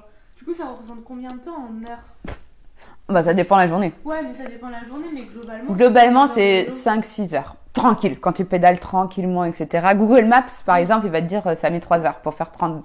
Enfin, non, pour Ouais. faire 58 bornes, faut 3 heures Ouais. et demie. C'est jamais vrai. Et puis ça dépend s'il y a des montées, des descentes. Là, c'était plein d'août, mois d'août. Ouais. Donc tout de suite, à partir de 10h30, 11h, il y a une chaleur de C'est ouf. hyper chaud, donc forcément, tu ralentis, tu t'hydrates beaucoup. euh. Tu t'hydrates. Du coup, c'était l'idée surtout d'être seule avec toi-même, ça t'a fait, c'est un de tes meilleurs souvenirs. Bah ouais, parce que... Un, un fait du bien. concentré. Mm. Mais après, à contrario, un autre moment que j'ai trop kiffé, c'est quand j'ai rencontré Cyril. Et Cyril, c'était un autre euh, vélo odysseyeur. Bonjour Cyril. Euh, c'était un autre gars qui faisait du vélo. Et alors lui, il était plus à la ramasse que moi. C'est vrai? Ah oui, non, c'est que genre en gros, il s'est dit, il était, lui, il est- parti de Paris. Ah oui. Et, euh, et en gros, il s'est un défi avec ses potes du jour au lendemain. Ils sont passés euh, à Emmaüs. Ils ont vu un vélo. Et son pote, il a dit, ah bah je te l'achète si tu pars euh, en, en en vélo avec. Ok. Et il a dit ok, je crois que c'était ça, et c'était pour rejoindre sa, sa copine aussi. Et du coup, le gars, il était parti, il avait la tente choix, euh, tu sais, ronde deux secondes. Oui, oui. Ah bah c'était sa tente, Sur son dos? Sur son vélo. Non. Et après, il avait fait un espèce de truc en bois pour pouvoir mettre euh, son petit sac. Enfin, vraiment, c'était... C'était à la one again. À la one again. T'étais à la one again, lui c'est encore pire. Ah mais moi j'étais carrément préparée à côté de lui. hein. Franchement, euh, quand, quand on s'est rencontrés du coup, genre moi je sortais le jet boil pour pouvoir faire le café, le thé, l'eau chaude, les Ouais. pâtes, etc. Euh, J'avais euh, le savon, le machin et tout. Le gars il était là, mais putain, mais en fait je suis à l'hôtel avec toi quoi. Euh, et du coup rencontrer Cyril c'était vachement cool parce que euh, ça m'a rappelé un petit peu mon principe du voyage en autour du monde, chose que j'avais peur en France de ne pas retrouver parce que quand tu voyages à l'autre bout du monde, tu sais, t'as les auberges de jeunesse, tu rencontres beaucoup d'étrangers, Ouais. communiquer avec les gens c'est beaucoup plus simple. Et en France, bah, les Français encore une fois sont assez euh, solitaires, fermés. Ouais. Et du coup, je pensais que bah, j'allais vraiment faire tout mon truc toute seule, tu vois, surtout que je sortais en auberge, etc. Et en fait, je me suis rendu compte que non, par exemple, partir en vélo, finalement, tu rejoins la communauté des personnes qui partent en vélo, tu vois. Bah oui, ça c'est trop bien parce que tu t'insères à une communauté. Exactement. Et partager vos expériences. Une communauté un peu macho, hein, j'ai envie de dire aussi. hein. Ah ouais? Ah, quand j'ai commencé à préparer mon, mon voyage, plus des mecs que des nanas? Bah moi j'étais sur des groupes genre euh, bikepacking ou des trucs comme ça. Ouais, Et c'est beaucoup-. Et c'est beaucoup de mecs et surtout genre ah euh, t'es une- genre quand je vais envoyer un message technique hein, genre ah ben, pour la selle est-ce que je devrais plus prendre ça? Ou euh, pour les porte-bagages est-ce que je devrais faire Ouais. ça? Tu vois genre des questions Ouais. techniques. Je pense que pour un poste j'avais cinq messages en MP de mecs chelous qui étaient là en mode ah bah si tu veux on se rejoint on fait une partie de la Vélodyssée ensemble. Ah mais t'es plutôt mignonne euh, machin. un poste j'avais quatre messages. C'est très compliqué. Et du coup surtout quand t'as- là t'es dans un truc où tu te dis ouais je, je vais me dépasser machin. J'y vais seule je peux le faire et tout et tu te dis bah je vais dans un groupe où on parle technique franchement tu regardes les posts il n'y a pas une once de pas technique tu vois Mm. et toi, tu te poses un truc. Alors déjà, t'es une nana parmi, euh, je sais pas, il doit y en avoir euh, sur 10 posts, il doit y en avoir un et demi qui Ouais. c'est une femme. Donc tu postes, etc. Et t'as des commentaires très constructifs. Hein, je dis pas, ils sont pas tous comme ça. Mais tu te retapes quand même des mecs qui t'envoient des messages et qui te continuent à t'envoyer. Et quand tu repostes un nouveau post, Et ils, recommencent et ils Ouais. te relancent. Et moi, j'étais là, mais pff, c'est compliqué. Lourd, quoi. Lourd, C'est lourd. complètement. Mais en revanche, tu vois, à contrario, donc quand j'ai rencontré Cyril, c'était quand on a pris le bac euh, pour aller euh, de Royan à la Tremblade. Il y avait pas mal de vélos, beaucoup, beaucoup de vélos. Cyril était là, moi j'étais là, et puis il y avait un autre monsieur qui était un backpacker pour le coup, un gars vieux, tu vois, genre euh, 65, je sais pas si c'est vieux, mais Ouais. je sais pas quel âge ils ont mes parents, j'espère Ouais. que c'est pas, c'est pas cet âge-là. Oh pardon. Euh, et du coup, il posait une question euh, par rapport à la Vélodyssée, ce fameux Ouais. Cyril, euh, si c'était assez euh, roulable, enfin de- du côté euh, post euh, post la Tremblade, post Royan. Et du coup, bah finalement, la conversation s'est engendrée, on a pu discuter, on a discuté avec le monsieur aussi. Lui, c'était un, il faisait genre, euh, il roulait de nuit. C'est-à-dire qu'il faisait 500 Ah bornes en une nuit, tu vois, genre. euh, moins, il était à la fraîche. Ah, de ouf, de ouf, de ouf. Et lui, c'était vraiment genre, tu sais, il avait la casquette relevée comme ça et tout. Ouais, euh, bref, il me, vraiment, il me faisait trop rire. stéréotype, quoi. Stéréotype du bon souvenir. C'est ça. Et du coup, surtout de pouvoir se dire, bah, ok, je pars Ouais. mais sur le seule. chemin, je peux rencontrer des gens qui vont t'aider. Mm. Pareil, si t'as une, une, une- une- un problème avec ton vélo, bah, t'as tellement de personnes avec un vélo qui peuvent te dépanner, euh, Ouais. je sais pas, euh, une roue, enfin pas une roue, mais euh, un gonfleur, un machin, ouais. Voilà. Et du coup, on a parlé des meilleurs. Bon, le pire souvenir, je pense, un des pires, c'est cette histoire de sanglier. Non, parce que ça, c'était drôle. Ok. Tu vois, c'est pas Ah. pire. Genre, c'est pas un, un mauvais souvenir. Ah, c'est quoi alors le mauvais? Je pense que le mauvais souvenir, c'est justement euh, quand j'ai fait euh, Mimizan à... Non, Osgore à Mimizan. Ouais. C'est à peu près 75 bornes. Et euh, c'était après avoir fait du surf le matin, parce que sur ma Ah, bucket list... Ouais, Ah sur ma- ouais, sur ta bucket list, t'as faire un cours de surf. J'avais faire un cours de surf parce que j'ai peur des vagues et du coup je me suis dit il faut que j'apprenne à surfer et Trop faire bien. Moi, euh, J'ai fait pareil été 2020, je me suis remis au surf. Parce que pareil, je, je me suis fait peur une fois dans les vagues, j'ai cru que j'allais être noyée.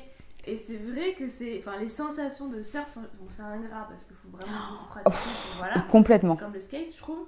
Mais euh, c'est euh, c'est vraiment sympa, quoi. complètement. Donc j'ai fait cette euh, fameuse euh, surf Natural Surf Lodge. Ils sont vraiment sympas. Ils m'ont accueilli. Ça, à Osgore? Euh, c'est juste après au-dessus Os- Osgore. Seignos, je crois que c'était. Seignos. Nature Surf Lodge. Ils sont vraiment cool. C'est une nana qui, qui gérait le truc. Vraiment top. Ils font des euh, camps de surf. En mode euh, vraiment, tu manges avec les gens. euh, c'est en mode vraiment sympathique. Et bref, tout ça pour dire qu'eux, ils m'ont accueilli gratuitement euh, un soir. À dormir sur la paillote euh, où ils rangent tous les, les trucs de surf euh, pour les cours. Et en fait, euh, je, je suis allée. Bah en fait, à la base, j'aurais, je voulais juste un, un petit bout de terrain Ouais. parce que quand, t'es sur un- quand tu dors en bivouac sur une propriété privée, techniquement, la police ne peut rien te dire. Donc si j'ai l'autorisation de l'hôtel, du restaurant ou de la paillote, Ouais. ils me disent ok, il n'y a pas de souci. Et donc en gros, là j'aurais demandé, puis finalement il se trouve qu'ils avaient un lit dans la petite cabane, donc j'ai dormi dans la, dans la petite cabane, euh, levé 6h30 pour les cours. Puis finalement je me suis dit bah en échange, pour pour les remercier, je vais prendre un cours de surf. Donc super, on a fait le cours de surf. Sauf qu'en fait je savais Belle pas. découverte. Belle, belle découverte, j'étais pas très forte, hein, Ouais. mais euh, à lever sur les genoux ça compte? Oui, bah oui, c'est se lever. Bah voilà, sur les genoux, une fois, Ouais, mais euh, pas très longtemps. ouais. Mais ouais. Donc j'ai fait ça. Et après, on a fait le, le surf. Et après, je devais rouler à 11h, bah, partir après le surf. Donc on il était 11h, vers Mimizan. Et en fait, je le sentais pas. Ouais. Quand j'ai pris mon vélo, j'étais là. Ah, ça va être une journée de merde. T'as fait une sieste quand même? Non. Ah. Je suis partie. Ouais. Je suis partie, je me suis arrêtée à un marché euh, dans un petit village juste à côté pour m'acheter à manger, Mhm. mon casse-route. Et, euh, et après, j'ai continué. Et en fait, euh, du coup, je remontais, donc je faisais la Osgore-Mimizan. J'avais le vent du nord, Oh là là. le Donc, de face. ouais. donc tu roules pas vraiment comme, Ouais. comme ça, comme il faut. Et euh, la route était chiante au possible. Ouais. Vraiment, c'était une grande ligne droite et tu vois pas la fin. Ouais. Tu vois pas le bout. Ta Google Maps, ça avance pas. Enfin, il y a vraiment rien qui va. Tu essayes d'appeler tes proches pour euh, te passer un petit peu le temps, te motiver ouais. et tout. Mais eux, ils entendent rien parce qu'il y a trop de vent. Donc franchement, c'est c'est l'horreur. Et là, pour le coup, j'ai regretté d'être seule. J'ai regretté d'être seule parce que euh, quand tu rencontres des difficultés, euh, être seule, c'est la pire chose. Ouais, parce que t'as envie d'un coup de pouce de quelqu'un, t'as envie d'encouragement, de parler d'autre chose. C'est ça, ou d'être de avec quelqu'un dans, dans, dans ce, ce, ce truc compliqué, etc. Je sais qu'avec Cyril, on avait fait une grosse journée en plein cagnard et il faisait très chaud, on n'avait pas d'ombre, etc. Mais on était deux, tu vois. Ouais. Et même si lui, il avançait peut-être un peu plus vite, ou moi, j'avançais Ouais. plus vite que lui à certains moments, on savait qu'il y avait quelqu'un qui t'attendait Ouais. tôt. Là, pour Mimizan, de, euh, d'Osgore à Mimizan, j'étais vraiment toute seule sur mon vélo. Il y avait que moi, c'est ça. Et tu dois aller, tu dois aller. Alors c'est là où du coup, euh, moi, mon, mon objectif, c'était bon, bah ok, bah Google Maps, ils te disent 3 heures, bah tu vas le faire en 7 heures peut-être. Mm. Mais tu, de toute façon, il faut que tu y ailles, il faut que tu y ailles, t'as pas, de- t'as pas le choix. C'est ça. Mais là, c'était vraiment la, la, la- le moment le plus dur. Je pense que ça a bien résumé ton expérience De la de Vélodyssée. la Vélodyssée. Il y avait ce, ce défi-là de la Vélodyssée, mais tu as quand même fait un autre challenge aussi, tu nous en parlais un petit peu. Lancer ta boîte. Exactement, c'est le challenge euh, le plus récent finalement, euh, parce que j'ai fait le plus gros coup de poker finalement de ma vie actuellement, euh, vu que euh, bah, j'ai terminé mes études et j'ai fait le pari de lancer ma boîte, de devenir entrepreneur. T'as quelle formation? J'ai fait une école de commerce, Ok. euh, j'ai fait Sub de La Rochelle et Schema, euh, Ah, donc en La 5 ans. D'où La Rochelle, exactement. Ouais. C'est ça, et d'où le fait que j'ai pu bouger assez facilement. Moi, c'était où? Schema, c'était à Lille et à Sofia et au Brésil. Ok. Ils ont Ah différents, oui, ils ont différents campus. C'est pour ça que du coup, j'ai fait un peu. Un petit police à, Li- à Nice. C'est ça, exactement. Je me lance dans ma boîte. Et en fait, c'est une idée que j'ai eue en novembre 2019. C'était une idée que j'ai eue suite à euh, mon voyage en Amérique latine. Quatre mois toute seule avec mon sac à dos, encore une fois. Notre challenge que je m'étais lancé. Ouais. Euh, et j'ai fait la Bolivie, le Pérou, l'Équateur et la Colombie. C'était extraordinaire. Et honnêtement, c'était une très belle expérience. Je me suis retrouvée moi-même. J'ai, euh, je me suis dépassée. J'ai vu mes limites. J'ai Mhm. appris à m'écouter, etc. Donc franchement, sur un point de vue euh, se connaître, expérience, c'est extraordinaire. Mais bon, dans cette dans cette aventure, bah il y a pas toujours tout qui se passe bien. C'est Mhm. comme mon sanglier que j'ai rencontré Ouais. pendant ma vélodyssée. euh, là, j'ai rencontré un agresseur. Enfin, t'es à l'aise pour en parler? Ouais, pour faire la grande ligne, parce Ouais. qu'en soi c'est c'est c'est c'est important sans être important, parce que l'agression tu peux pas tu peux pas irradier les méchants. Tu Mhm. peux pas et tu ne peux pas Enfin, tu peux faire en sorte de limiter les risques d'agression, mais une Bah, agression restera une agression et de toute façon, c'est des choses que tu vas avoir toute ta vie. Mhm. Donc c'est pas le plus important, mais en gros là pour euh, pour la petite histoire, c'est quand j'étais en Équateur. Le premier jour où je venais arriver, euh, j'étais allée dans un hôtel, euh, une auberge de jeunesse un peu high class, euh, Mhm. parce que j'avais fait euh, juste avant 48 heures de bus, euh, Mhm. que j'étais exposée du dos et que je me suis dit il me faut un vrai lit, etc. Et en fait je me suis faite euh, filmer dans ma douche par euh, un employé de, l'hôtel, caché dans, dans l'aération en fait, c'était un téléphone et euh, qu'il avait la possibilité de passer sa main euh, dans un storage. Mais bon, c'est une longue histoire et on va la faire un, peu courte, mais l'idée c'est parti de là et du coup je me suis retrouvée en fait à devoir porter plainte. On a appelé la police parce que Porter avec plainte quand tu parles pas espagnol, c'est chaud quand même. Ouais, mais j'avais le manager qui m'avait beaucoup aidé et qui parlait français et qui du coup me permettait de, Mm. de faire la, la traduction, même si je comprenais tout en espagnol, que je pouvais Mhm. m'exprimer. C'était bien d'avoir un, un local sur euh, sur ça. Il m'a beaucoup aidé, puis on a appelé la police. On savait que c'était un employé, on avait la vidéo de surveillance, on avait euh, le téléphone, enfin. Et la police, bah c'était un vendredi à 17h30 et du coup euh, ils m'ont clairement dit qu'en fait euh, on l'avait pas pris la main dans le sac et que du coup ils pouvaient rien faire. Et que du tu coup, dis surtout pas ça, mais quel manque de tact. Tu dis surtout pas ça à quelqu'un qui vient te faire agresser, quoi. Ouais, bah c'est c'est les équatoriens, c'est c'est c'est c'est- c'est comme ça. Et euh, et du coup ils m'ont dit bah vous avez deux possibilités, soit vous faites rien, soit vous attendez le lundi pour porter plainte aux inspecteurs de police qui sont plus haut classés. Et donc là je me suis retrouvée face à un dilemme de euh, bah est-ce que je reste, est-ce que je pars, est-ce que je rentre chez moi en France? Évidemment j'avais prévenu mes parents, Bah ouais. Euh, c'était mon seul soutien. Bah ouais, mais surtout, t'es- écuré. Je te dis, je vais quand même pas gâcher mon road trip Pour un connard pareil. C'est pas ce que je me suis dit en premier. C'est juste que tu comprends pas et je suis passée vraiment, c'est ce que je te disais, là, les, toutes les phases du deuil euh, possibles, Ouais. imaginables. Tu te, tu te fous de ta gueule, après tu te dis mais est-ce que je l'ai rêvé, est-ce que je l'ai pas rêvé, est-ce que ça s'est vraiment passé? Mm. Tu te remets en doute, après tu t'énerves. Enfin bref, tu passes vraiment par euh, toutes ces, Ouais. ces phases. Et du coup, moi, mon, mon gros problème, c'était euh, c'était que est-ce que je reste ou est-ce que je pars dans le sens où est-ce que je continue mon voyage? Mm. Il a jamais été question pour moi de, de rentrer en France. Mes parents me les a- mes, mes parents me l'avaient proposé. Mais, tu quittes cette ville, quoi. Tu quittes ce. J'aurais pu, c'est ça. Ouais. En gros, euh, c'était euh, tu peux partir ou euh, tu restes. Et euh, j'ai mes sœurs qui sont euh, qui sont très féministes et très euh, engagées. Ouais. Euh, et elles m'ont toujours dit, bah tu vois, c'est bien si euh, quand elle- tu te fais agresser, si tu as la capacité, c'est pas pour tout le monde et ça se fait pas forcément dans les médias. Il y a des gens qui vont ça prendre un an, euh, trois ans, euh, dix ans. euh, Il y a des gens ça va prendre une journée. Ça dépend vraiment de tout le monde et il y a, y, a, y, a, il y a pas de bien ou il y a pas de mal là-dedans. Ouais. Mais si tu as la possibilité de le faire, c'est important pour toi pour pouvoir fermer une page et puis aussi bah, pour enlever un, un, un autre connard, excusez-moi du terme, Ouais, Dans, euh, c'est- encore le mot est faible. c'est ça, dans le dans le dans le monde. Donc euh, j'ai vraiment eu une grosse pensée pour elle. D'ailleurs, je vous embrasse hein, si vous êtes là. et euh, et en gros, euh, je suis restée. Je suis restée. Alors bien sûr, l'hôtel m'avait surclassé. Euh, il m'avait mis dans une en euh, chambre solo. en chambre solo, suite euh, qui Ouais. coûte 60 euros la nuit, euh, chose que jamais je me suis Ouais. permise, etc. Et euh, mais finalement, c'était une cage dorée parce que euh, bah j'étais pas déjà c'est pas le genre la ville n'était pas très touristique, l'hôtel dans lequel j'étais n'était pas forcément très touristique non plus. Ouais. Euh, et le fait d'être dans un dans une chambre solo, bah du coup t'es vraiment coupé du monde. Et, euh, et du coup, en fait, pendant trois jours, j'étais euh, seule. C'est de la solitude. Mm. C'est de la solitude, c'est de la, tu tournes en rond, tu, tu, heureusement, il y avait le barman qui était au courant de l'histoire, donc il était gentil avec moi, il m'offrait à boire. beaucoup, ouais. Tu cogites beaucoup, t'a- t'appelles tes parents, euh, t'essayes de trouver des solutions pour te sortir de là, les groupes Facebook, etc. Mais euh, j'ai rien trouvé qui me, qui me correspondait. Ce qu'il m'aurait fallu, c'était vraiment à l'instant T, quoi. Donc bref, quoi qu'il en soit, c'est passé ces trois jours, c'était comme ça, et, euh, et après je allée porter plainte à l'inspecteur de police, et après j'ai continué mon voyage. Euh, Le voyage, ça s'est très bien passé par la suite. Ouais, t'as réussi à te remettre de ses émotions. Ouais, se remettre de ses émotions, c'est un travail hein, à faire de toute façon, et je pense que je, pendant encore beaucoup de mois après, même en retour en. France, etc., et même encore, c'est des choses que tu, C'est- c'est- tu, c'est tu dur, travailles. quoi. Mais j'ai j'ai utilisé l'Équateur pour pouvoir justement être encore plus seule. J'ai fait beaucoup de randonnées, j'ai fait, euh, j'ai pris du temps. Par contre, je prenais des chambres toute seule. euh, Ouais. Enfin, vraiment, l'Équateur, c'était un peu en mode euh, budget un peu plus haut et, Ouais. et on fait attention à soi. Et après, la Colombie, euh, je me suis dit, allez, nouveau pays, nouveau départ.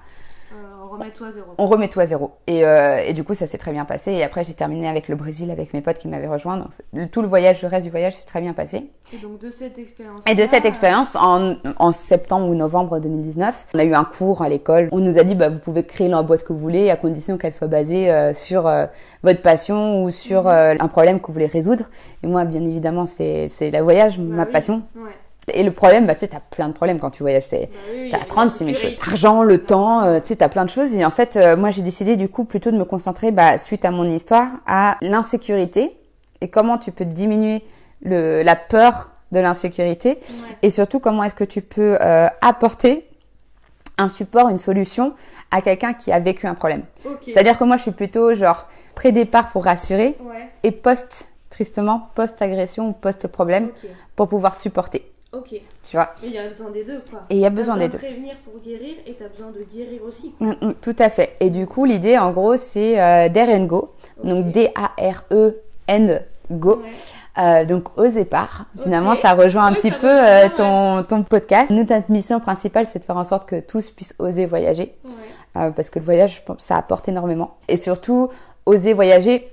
Quand je parle de voyage, c'est euh, partir à l'autre bout du monde, comme euh, partir euh, à, Nantes ou, ou en Bretagne ou en France, quoi. Ouais. T'es pas forcément obligé de partir loin. En fait, à partir du moment où tu sors de ta zone de confort, pour moi, C'est ça. un voyage. Ouais. Je suis d'accord avec toi. Et, Et, même si c'est juste aller deux rues plus loin parce que t'as jamais mis les pieds là-bas et que tu connais pas ce quartier et que faut découvrir des œuvres de street art par exemple, exactement, bah fais quoi. c'est ça.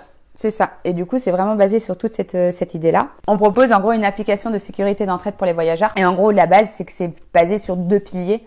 Tu as le premier où c'est la communauté, parce que la communauté est très importante, bah, que tu puisses trouver les renseignements que tu recherches par rapport, par exemple, à la Vélodyssée. Ah, bah, Ouais. J'aimerais faire la Vélodyssée Ouais. seule en tant que femme. Est-ce que c'est faisable? Est-ce que c'est pas faisable? Etc. Et ensuite, tu vas avoir l'application en elle-même, la solution. Mhm. Et l'idée, c'est que euh, bah, si ça se trouve, toi, tu es à un endroit et dans un rayon de 30 km autour de toi, tu as quelqu'un qui peut t'apporter ton aide, sauf qu'il fait pas partie de ton cercle proche, euh, de tes connaissances, etc. Et du coup, l'idée, c'est que tu aies une solution en instant T, que tu puisses le contacter plus facilement. Et donc, c'est là où j'ai développé une carte où, en gros, tu vas avoir trois boutons. Tu as un bouton vert, un bouton rouge et un bouton orange. Le bouton vert, c'est pour des rencontres sociales.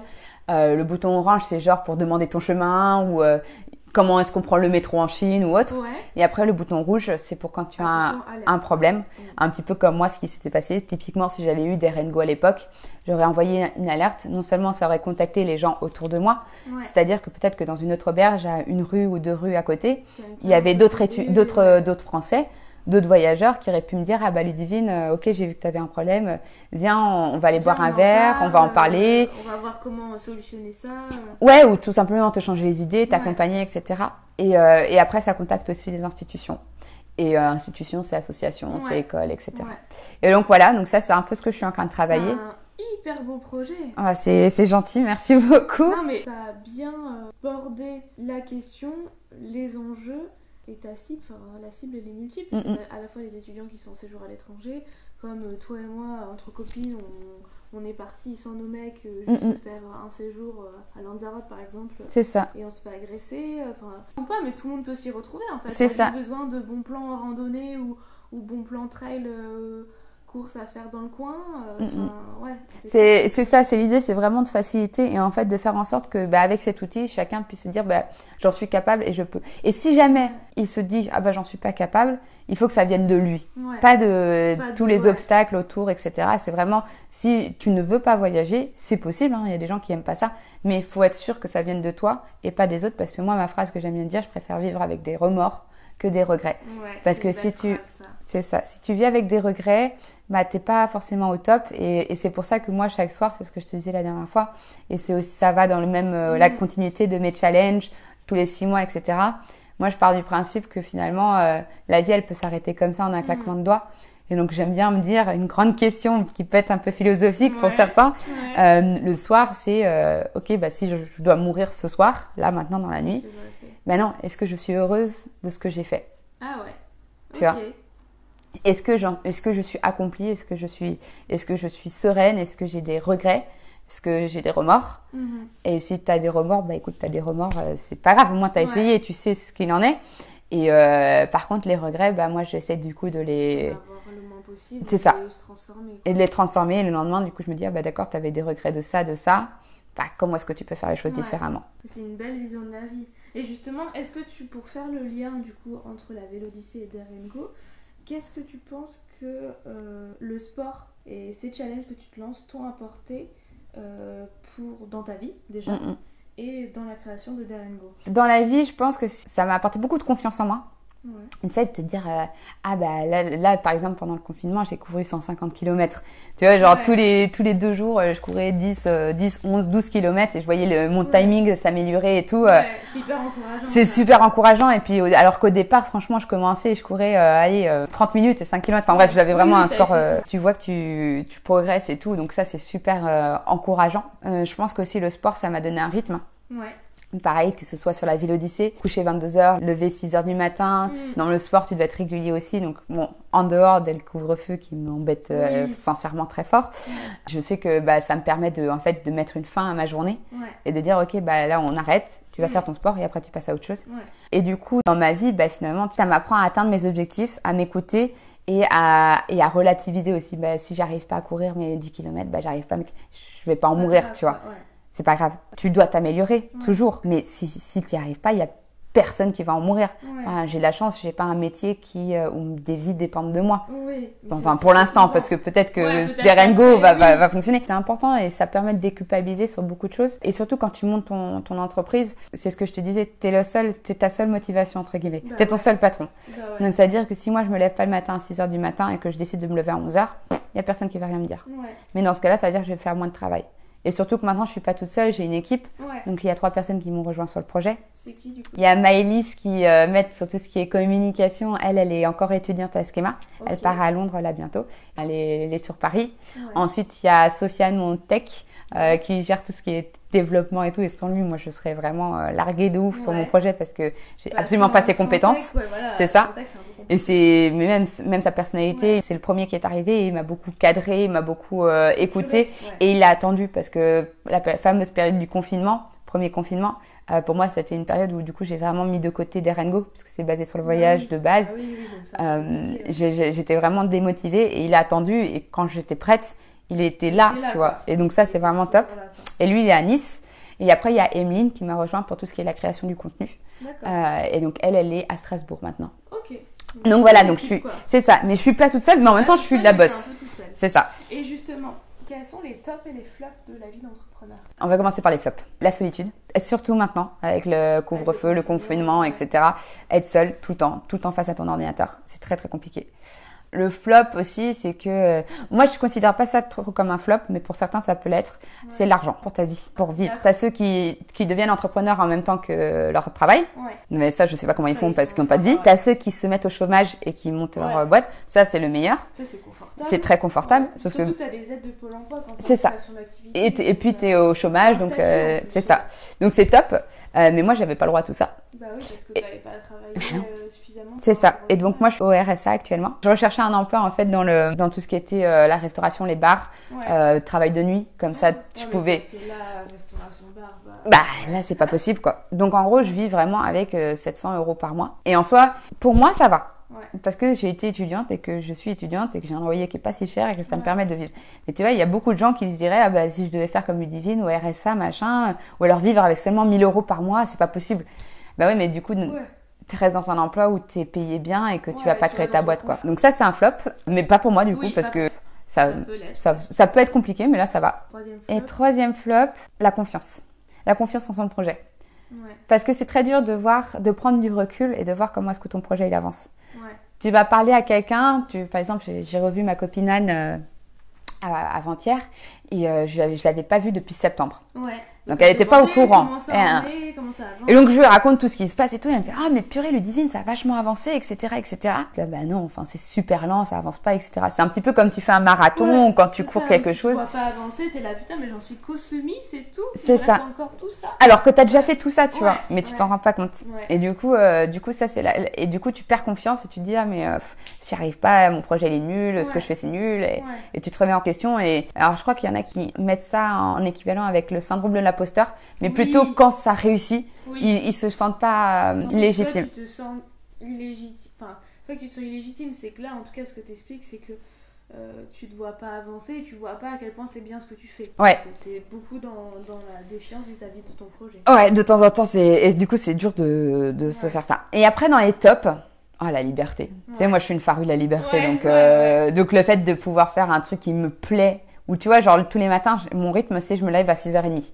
6h30 et je me couche à 22h30. Ouais, ouais c'est Je, ouais, 6h30 à 12 30 Comme ma prépa marathon pour euh, le marathon du Médoc, le marathon était en septembre, donc je devais me préparer dans l'été, il faisait 35 degrés à Bordeaux, donc tu pouvais pas courir en journée. Du coup, je mettais le réveil à 6h ou 5h50.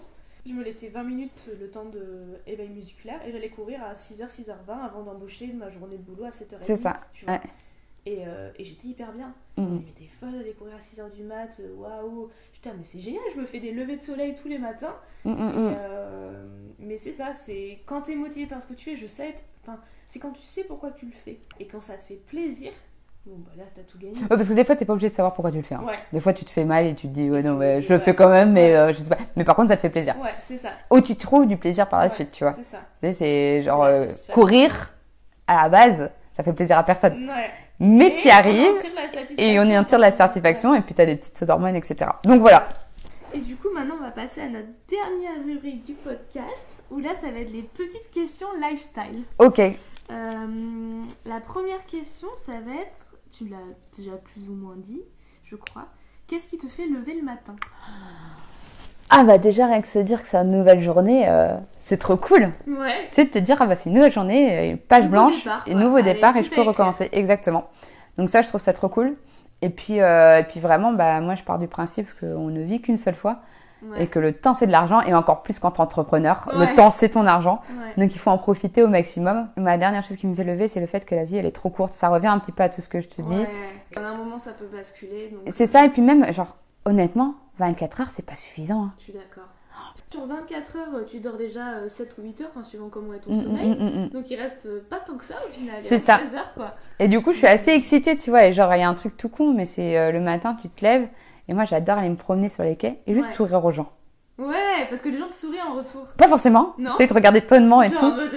c'est qui elle? Mais tu sais, rien que de voir des humains et te dire, ben purée, on est en vie, on a de la chance, on est dans un pays où on est en sécurité, on n'a pas à se demander, enfin moi personnellement, j'ai pas à me demander comment est-ce que je vais manger ce soir, Ouais. où est-ce que je vais dormir. Est-ce que j'aurai de l'eau chaude ou pas? Exactement. Est-ce que je vais dormir? J'ai pas à me dire, euh, je, est-ce que je vais être en vie encore parce qu'il y a des gens qui me font du mal. J'ai pas à me poser des problèmes spécialement sur tout ce qui est politique, etc. On a un confort de vie, ouais, dont on se rend- on se rend pas compte et que les gens, enfin, devraient se dire, mais purée, Ouais. T'as, t'as une vie comme ça, c'est pas facile toujours, hein. Je Ouais, dis pas, hein. ouais. Et je dis pas forcément qu'il y a des problèmes qui seront très importants pour moi, mais Mm. pour toi seront moins importants. Mm. Et peut-être pour toi, il y a des problèmes plus importants. En gros, moi, je suis trop contente de toutes les possibilités qu'on a, de la sécurité qu'on a, euh, mais aussi je suis consciente de certains problèmes que moi, pour moi, ne sont pas forcément euh, Mm. waouh super graves, mais pour toi vont être plus graves. Et pareil, moi j'ai mes petits problèmes. euh, c'est euh, on a une nouvelle journée, puis il faut juste en profiter quoi. top. Du coup, quel serait ton moto Ça un peu lié à ça du coup. Ah, c'est un peu lié qu'une ça. hein. On n'a qu'une vie, c'est ça. On n'a qu'une vie et il faut, il faut oser. Quelle, serait ta... enfin, quelle est ta plus grande peur et comment tu la combats au quotidien ou comment tu l'as combattue? Honnêtement, Mhm. en toute franchise, En toute franchise, quelle est ta peur? La tristesse. Ah, ouais. Être triste tout le temps. Triste, triste dépression en fait. Triste, triste, genre euh, triste plombant, tu vois, triste de. Ça m'est déjà arrivé, genre j'ai déjà eu une journée euh, bah, en au mois de novembre pendant le confinement où j'étais là et littéralement je regardais le mur blanc Et tu buguais. et je buguais, je bougeais pas. Ouais. C'est ça, ouais. ça, ça me fait c'est ta peur. Ok. tu vois? Ce côté-là paralysé où tu, Ouais. tu sais plus où donner de la tête, tu sais plus euh, quoi faire, euh, où aller, etc. C'est euh, c'est quelque chose qui me fait euh, qui me fait peur parce que ça veut dire que bah tu touches un, un bas, tu vois. Ouais. Et, et, et, Ah et remonter et ça. bah ouais et remonter ça c'est quelque chose qui qui peut être euh, assez compliqué à faire et Ouais. euh, et honnêtement je sais pas si j'en serais euh, capable de tout remonter tu vois J'en suis la preuve. mais t'en es la preuve et du coup ça ça mériterait un podcast peut-être tu vois mais euh, mais oui mais moi si mon histoire intéresserait quoi. bah, je pense hein, il y a plein de gens qui passent euh, Qui peuvent par là, ouais. y passer par là Ouais. mais je pense que ça ça me, ça me fait peur et c'est peut-être aussi pour ça que j'essaye de justement De challenger. De challenger toujours, et- et être- euh, être vivante en fait. C'est ça, et me sentir Ouais. vivante. Parce que ouais, ça c'est ouais, c'est ce, ce côté-là de de se sentir vide. Hmm. J'ai pas envie de Ah, me mais sentir vide. Ah, c'est exactement ça. Quelle est ta source d'inspiration ou de motivation du moment Ah, du moment. Oh ouais, genre. Ouais, ça peut être plein de choses, ça peut être justement ta playlist que t'as Ah ouais, j'ai ouais ouais, j'ai Qu'est-ce que c'est en ce moment ton inspiration et ta motivation du moment Bah écoute, la musique que j'écoutais ce matin, Ah, tiens, bah, je voilà, pense que c'est une bonne euh, C'est celle que je t'ai envoyée Non, c'en est une autre, c'est celle d'un copain Clément. Alors, ce matin, c'était ça. Ah, je connais pas. Beautiful Life, film Luciana Villanova Ouais. et Guy Borato. Je trouve qu'elle euh, elle dure 8 minutes, mais ça te permet de te Ouais, elle est bien boostante, ouais. C'est- ma- lit, de ouf. Ça c'était ma musique de ce matin. Alors, c'est peut-être con, c'est peut-être ultra cliché. Ouais. Mais Lena Situation. je trouve, en fait, elle a. Oui, L'influenceuse l'influenceuse. Exactement. Non, mais parce que finalement, elle a. Elle euh, est fraîche quand même. Mais c'est pas, c'est pas Non. tant sa fraîcheur, etc. Ça, ça fait partie. Ouais. Mais son plus égale plus, sa moto, son, sa devise. Ouais, Le plus attire le ouais, plus. ouais. Euh, en fait, c'est ce que je. C'est ce que tu incarnes aussi. J'incarne hein. aussi. Ouais, Et ce que je dis, ce que je pense. Donc je me retrouve vachement dans ses propos. Et puis elle est très nature et surtout elle fait face à beaucoup de critiques, et beaucoup de, tu vois, parce qu'elle est jeune et parce qu'elle est sur Instagram et parce qu'elle fait des vidéos YouTube, etc. Elle est critiquée. Euh, et alors que finalement euh, elle parle quand même à, euh, je sais plus combien de millions ils sont sur sur sa chaîne.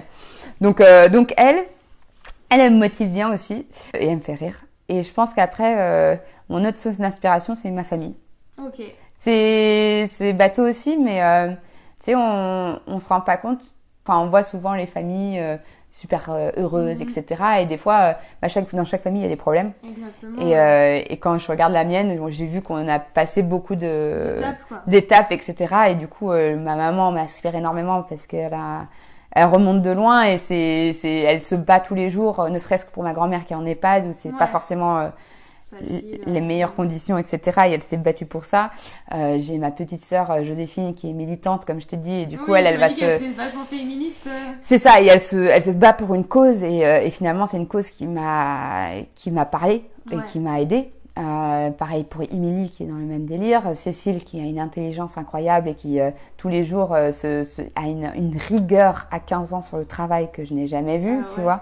Et Hugo- d'être parce qu'on est, famille. on est une famille de 6, tu vois, donc là, Ah je, oui, grosse famille, quoi. grosse famille. Donc en fait, on a tous des personnalités très très très différentes. Ouais, et si vous enrichissez l'un des uns des autres. Exactement. Et, euh, et du coup, c'est c'est ultra intéressant de voir comment est-ce que les autres se, se, se, se construisent, etc. Et puis tu puises un peu ta, ta force Ouais. dans chacun d'entre eux. Ok. Du coup, ça rejoint un peu la question d'avant. Je les enchaîne. Ouais, je les enchaîne bien en fait, j'aime bien. Mais du coup, j'ai bien fait de les poser dans ce sens-là. Du coup, trois choses qui te reboostent illico. Typiquement, cette journée affreuse que tu as passée en regardant ton mur. Ah. Quelles sont les trois choses que tu ferais là, demain, maintenant, tout de suite Euh, Quelqu'un qui est pas bien? Trois choses que tu dis que toi tu fais qui te reboostent illico. Je laisse le temps au temps. Ouais. Je laisse le temps au temps. C'est-à-dire que si euh, ça va pas me rebooster l'ICO, mais ça va me permettre de tenir dans la longueur. Ok. Donc euh, ça, c'est le premier truc. Euh, deuxième truc qui me rebooste illico, Ouais. oh, j'appelle mon papa. Ouais. De ouf. Euh, surtout sur tout ce qui est entrepreneuriat, genre je l'appelle, on, on passe Papa bourgeois, si tu nous entends. C'est ça. Petit coucou. on passe 5 minutes au téléphone, on remet les trucs et tout, même ne serait-ce que c'est pour vider mon, mon sac parce qu'il faut ouais. voilà. Et du coup ça ça aide. Et après je pense que la dernière chose c'est euh, bah, qui me rebooste, c'est que je me retrouve un objectif Ok. sur du court, moyen ou long terme. Ouais. Mais ça, c'est vrai que dès que t'as un objectif, t'as un chemin et tu le prends quoi. C'est ça. Et genre, euh, c'est euh, là en ce moment, j'étais assez nostalgique, bah pareil, de repartir à vélo, ça me Ouais. manquait, tu vois. Et donc là, je me suis mise à bah ok, le vélo c'est déjà fait, qu'est-ce que tu peux faire d'autre de nouveau? Mhm. Et donc là, j'ai un nouvel objectif, c'est de faire le GR30. Ok, super. Et donc- c'est dans les Pyrénées. C'est dans les Pyrénées, c'est ça. Et donc pour préparer le GR30, là, j'ai regardé les micro-aventures qu'on avait autour, et Ouais. puis j'ai vu que euh, il y avait, on pouvait faire en trois jours euh, Biarritz à Hendaye à pied donc, pour préparer. Ouais. Ah, mais je te suis dit. Et du coup, je me suis dit bon bah voilà, je vais trouver des petits. Donc premièrement, laisser le temps au temps. Ouais, Tu pourras pas avancer, te rebooster si vraiment t'es à plat. Il faut, faut du temps. ouais, C'est, c'est triste, mais c'est comme ça. Euh, ensuite, moi, je passe un coup de fil à un proche, donc mon papa. ouais, Et enfin, je me fixe des objectifs. Et c'est pas seulement des objectifs, c'est des objectifs qui me font plaisir. ouais. C'est Oui, avoir ce pas un côté. truc qui me fait chier, genre. euh, C'est ça. Fais du sport euh, euh, tous les deux jours si euh, ça te fait chier. C'est ça. C'est pas ma to-do list. C'est- voilà. C'est pas une autre to-do list sur mes to-do list. C'est ça quoi. Là, c'est objectif pour pour me faire plaisir. Et quand j'y pense, c'est ah putain, yes. trop bien. Il Ça me fait. trop quoi. C'est ça, exactement. Ouais. Voilà. Et du coup, finalement, le plus important dans tout ce qu'on vient de se dire, c'était il faut apprendre à s'écouter, quoi. Ouais, ça tu l'as beaucoup beaucoup dit et pense que c'est un conseil. euh, je- J'espère que là nos auditeurs et auditrices ont compris à travers ton témoignage euh, ça. Il faut s'écouter et se faire confiance. C'est ça, Et se s'écouter faire confiance pour pouvoir sortir sa zone de confort. et pour pouvoir finalement oser. C'est ça. Et prendre le départ. Exactement. Ça résume bien parce que du coup ma dernière question pour terminer le podcast, ça va être bah, si tu devais passer le micro euh, à quelqu'un euh, que je interviewerais dans le top départ, euh, ce serait qui Pensez Margot. Ah ouais, mais moi aussi. Margot, écoute, dites même. C'est ça, je te laisse le, je te laisse le micro parce que pour le coup, vous allez voir, c'est une personne euh, autant avoir le cœur sur la main. Je ne connais pas quelqu'un qui a autant le cœur sur la main, euh, qui est tout aussi euh, passionnée et intéressée par tout ce qu'elle fait et intéressée par l'humain. Et Je- et bienveillant. C'est C'est l'incarnation de la bienveillance cette nana. Exactement, Et sans elle, je sais que je m'en serais pas sortie. c'est ça. Ouais. Et donc je pense que c'est, et je pense qu'elle a des bons tips sans s'en rendre compte. hein. Elle va, elle va écouter ça Ouais, et elle va envoyer un message. Elle va dire, c'est pas vrai, pourquoi vous dites ça, etc. Mais finalement, c'est vraiment vrai. Margot, je pense que tu as beaucoup à offrir et je pense que tous les auditeurs et auditrices euh, seront chanceux de t'avoir euh, là maintenant. Ok, Margot, t'es dans les prochaines invitées. Bah, merci beaucoup, euh, Ludivine. Donc, Eh, de rien. Ludivine Bourgeois. Si vous voulez la suivre sur Instagram, c'est Lulavine. Et si vous voulez suivre son entreprise, c'est Dare and Go. Ouais, D-A-R.A-N-D.go. Go, qui est sur Instagram, sur Facebook et sur LinkedIn aussi. C'est ça, exactement. Ouais. On est sur les, sur les trois réseaux. Merci Ludivine pour cette interview riche d'enseignements. Merci à toutes et à tous de nous avoir suivis sur Top Départ. J'espère que ce premier épisode vous aura plu. Pour ne rater aucun épisode, je vous invite à vous abonner sur les différentes plateformes de streaming et sur les réseaux sociaux et à liker commenter autant que vous le souhaitez. Merci à toutes et tous et rendez-vous dans 15 jours pour le prochain épisode de Top Départ. Ensemble, prenons le départ et transformons nos vies selon nos envies.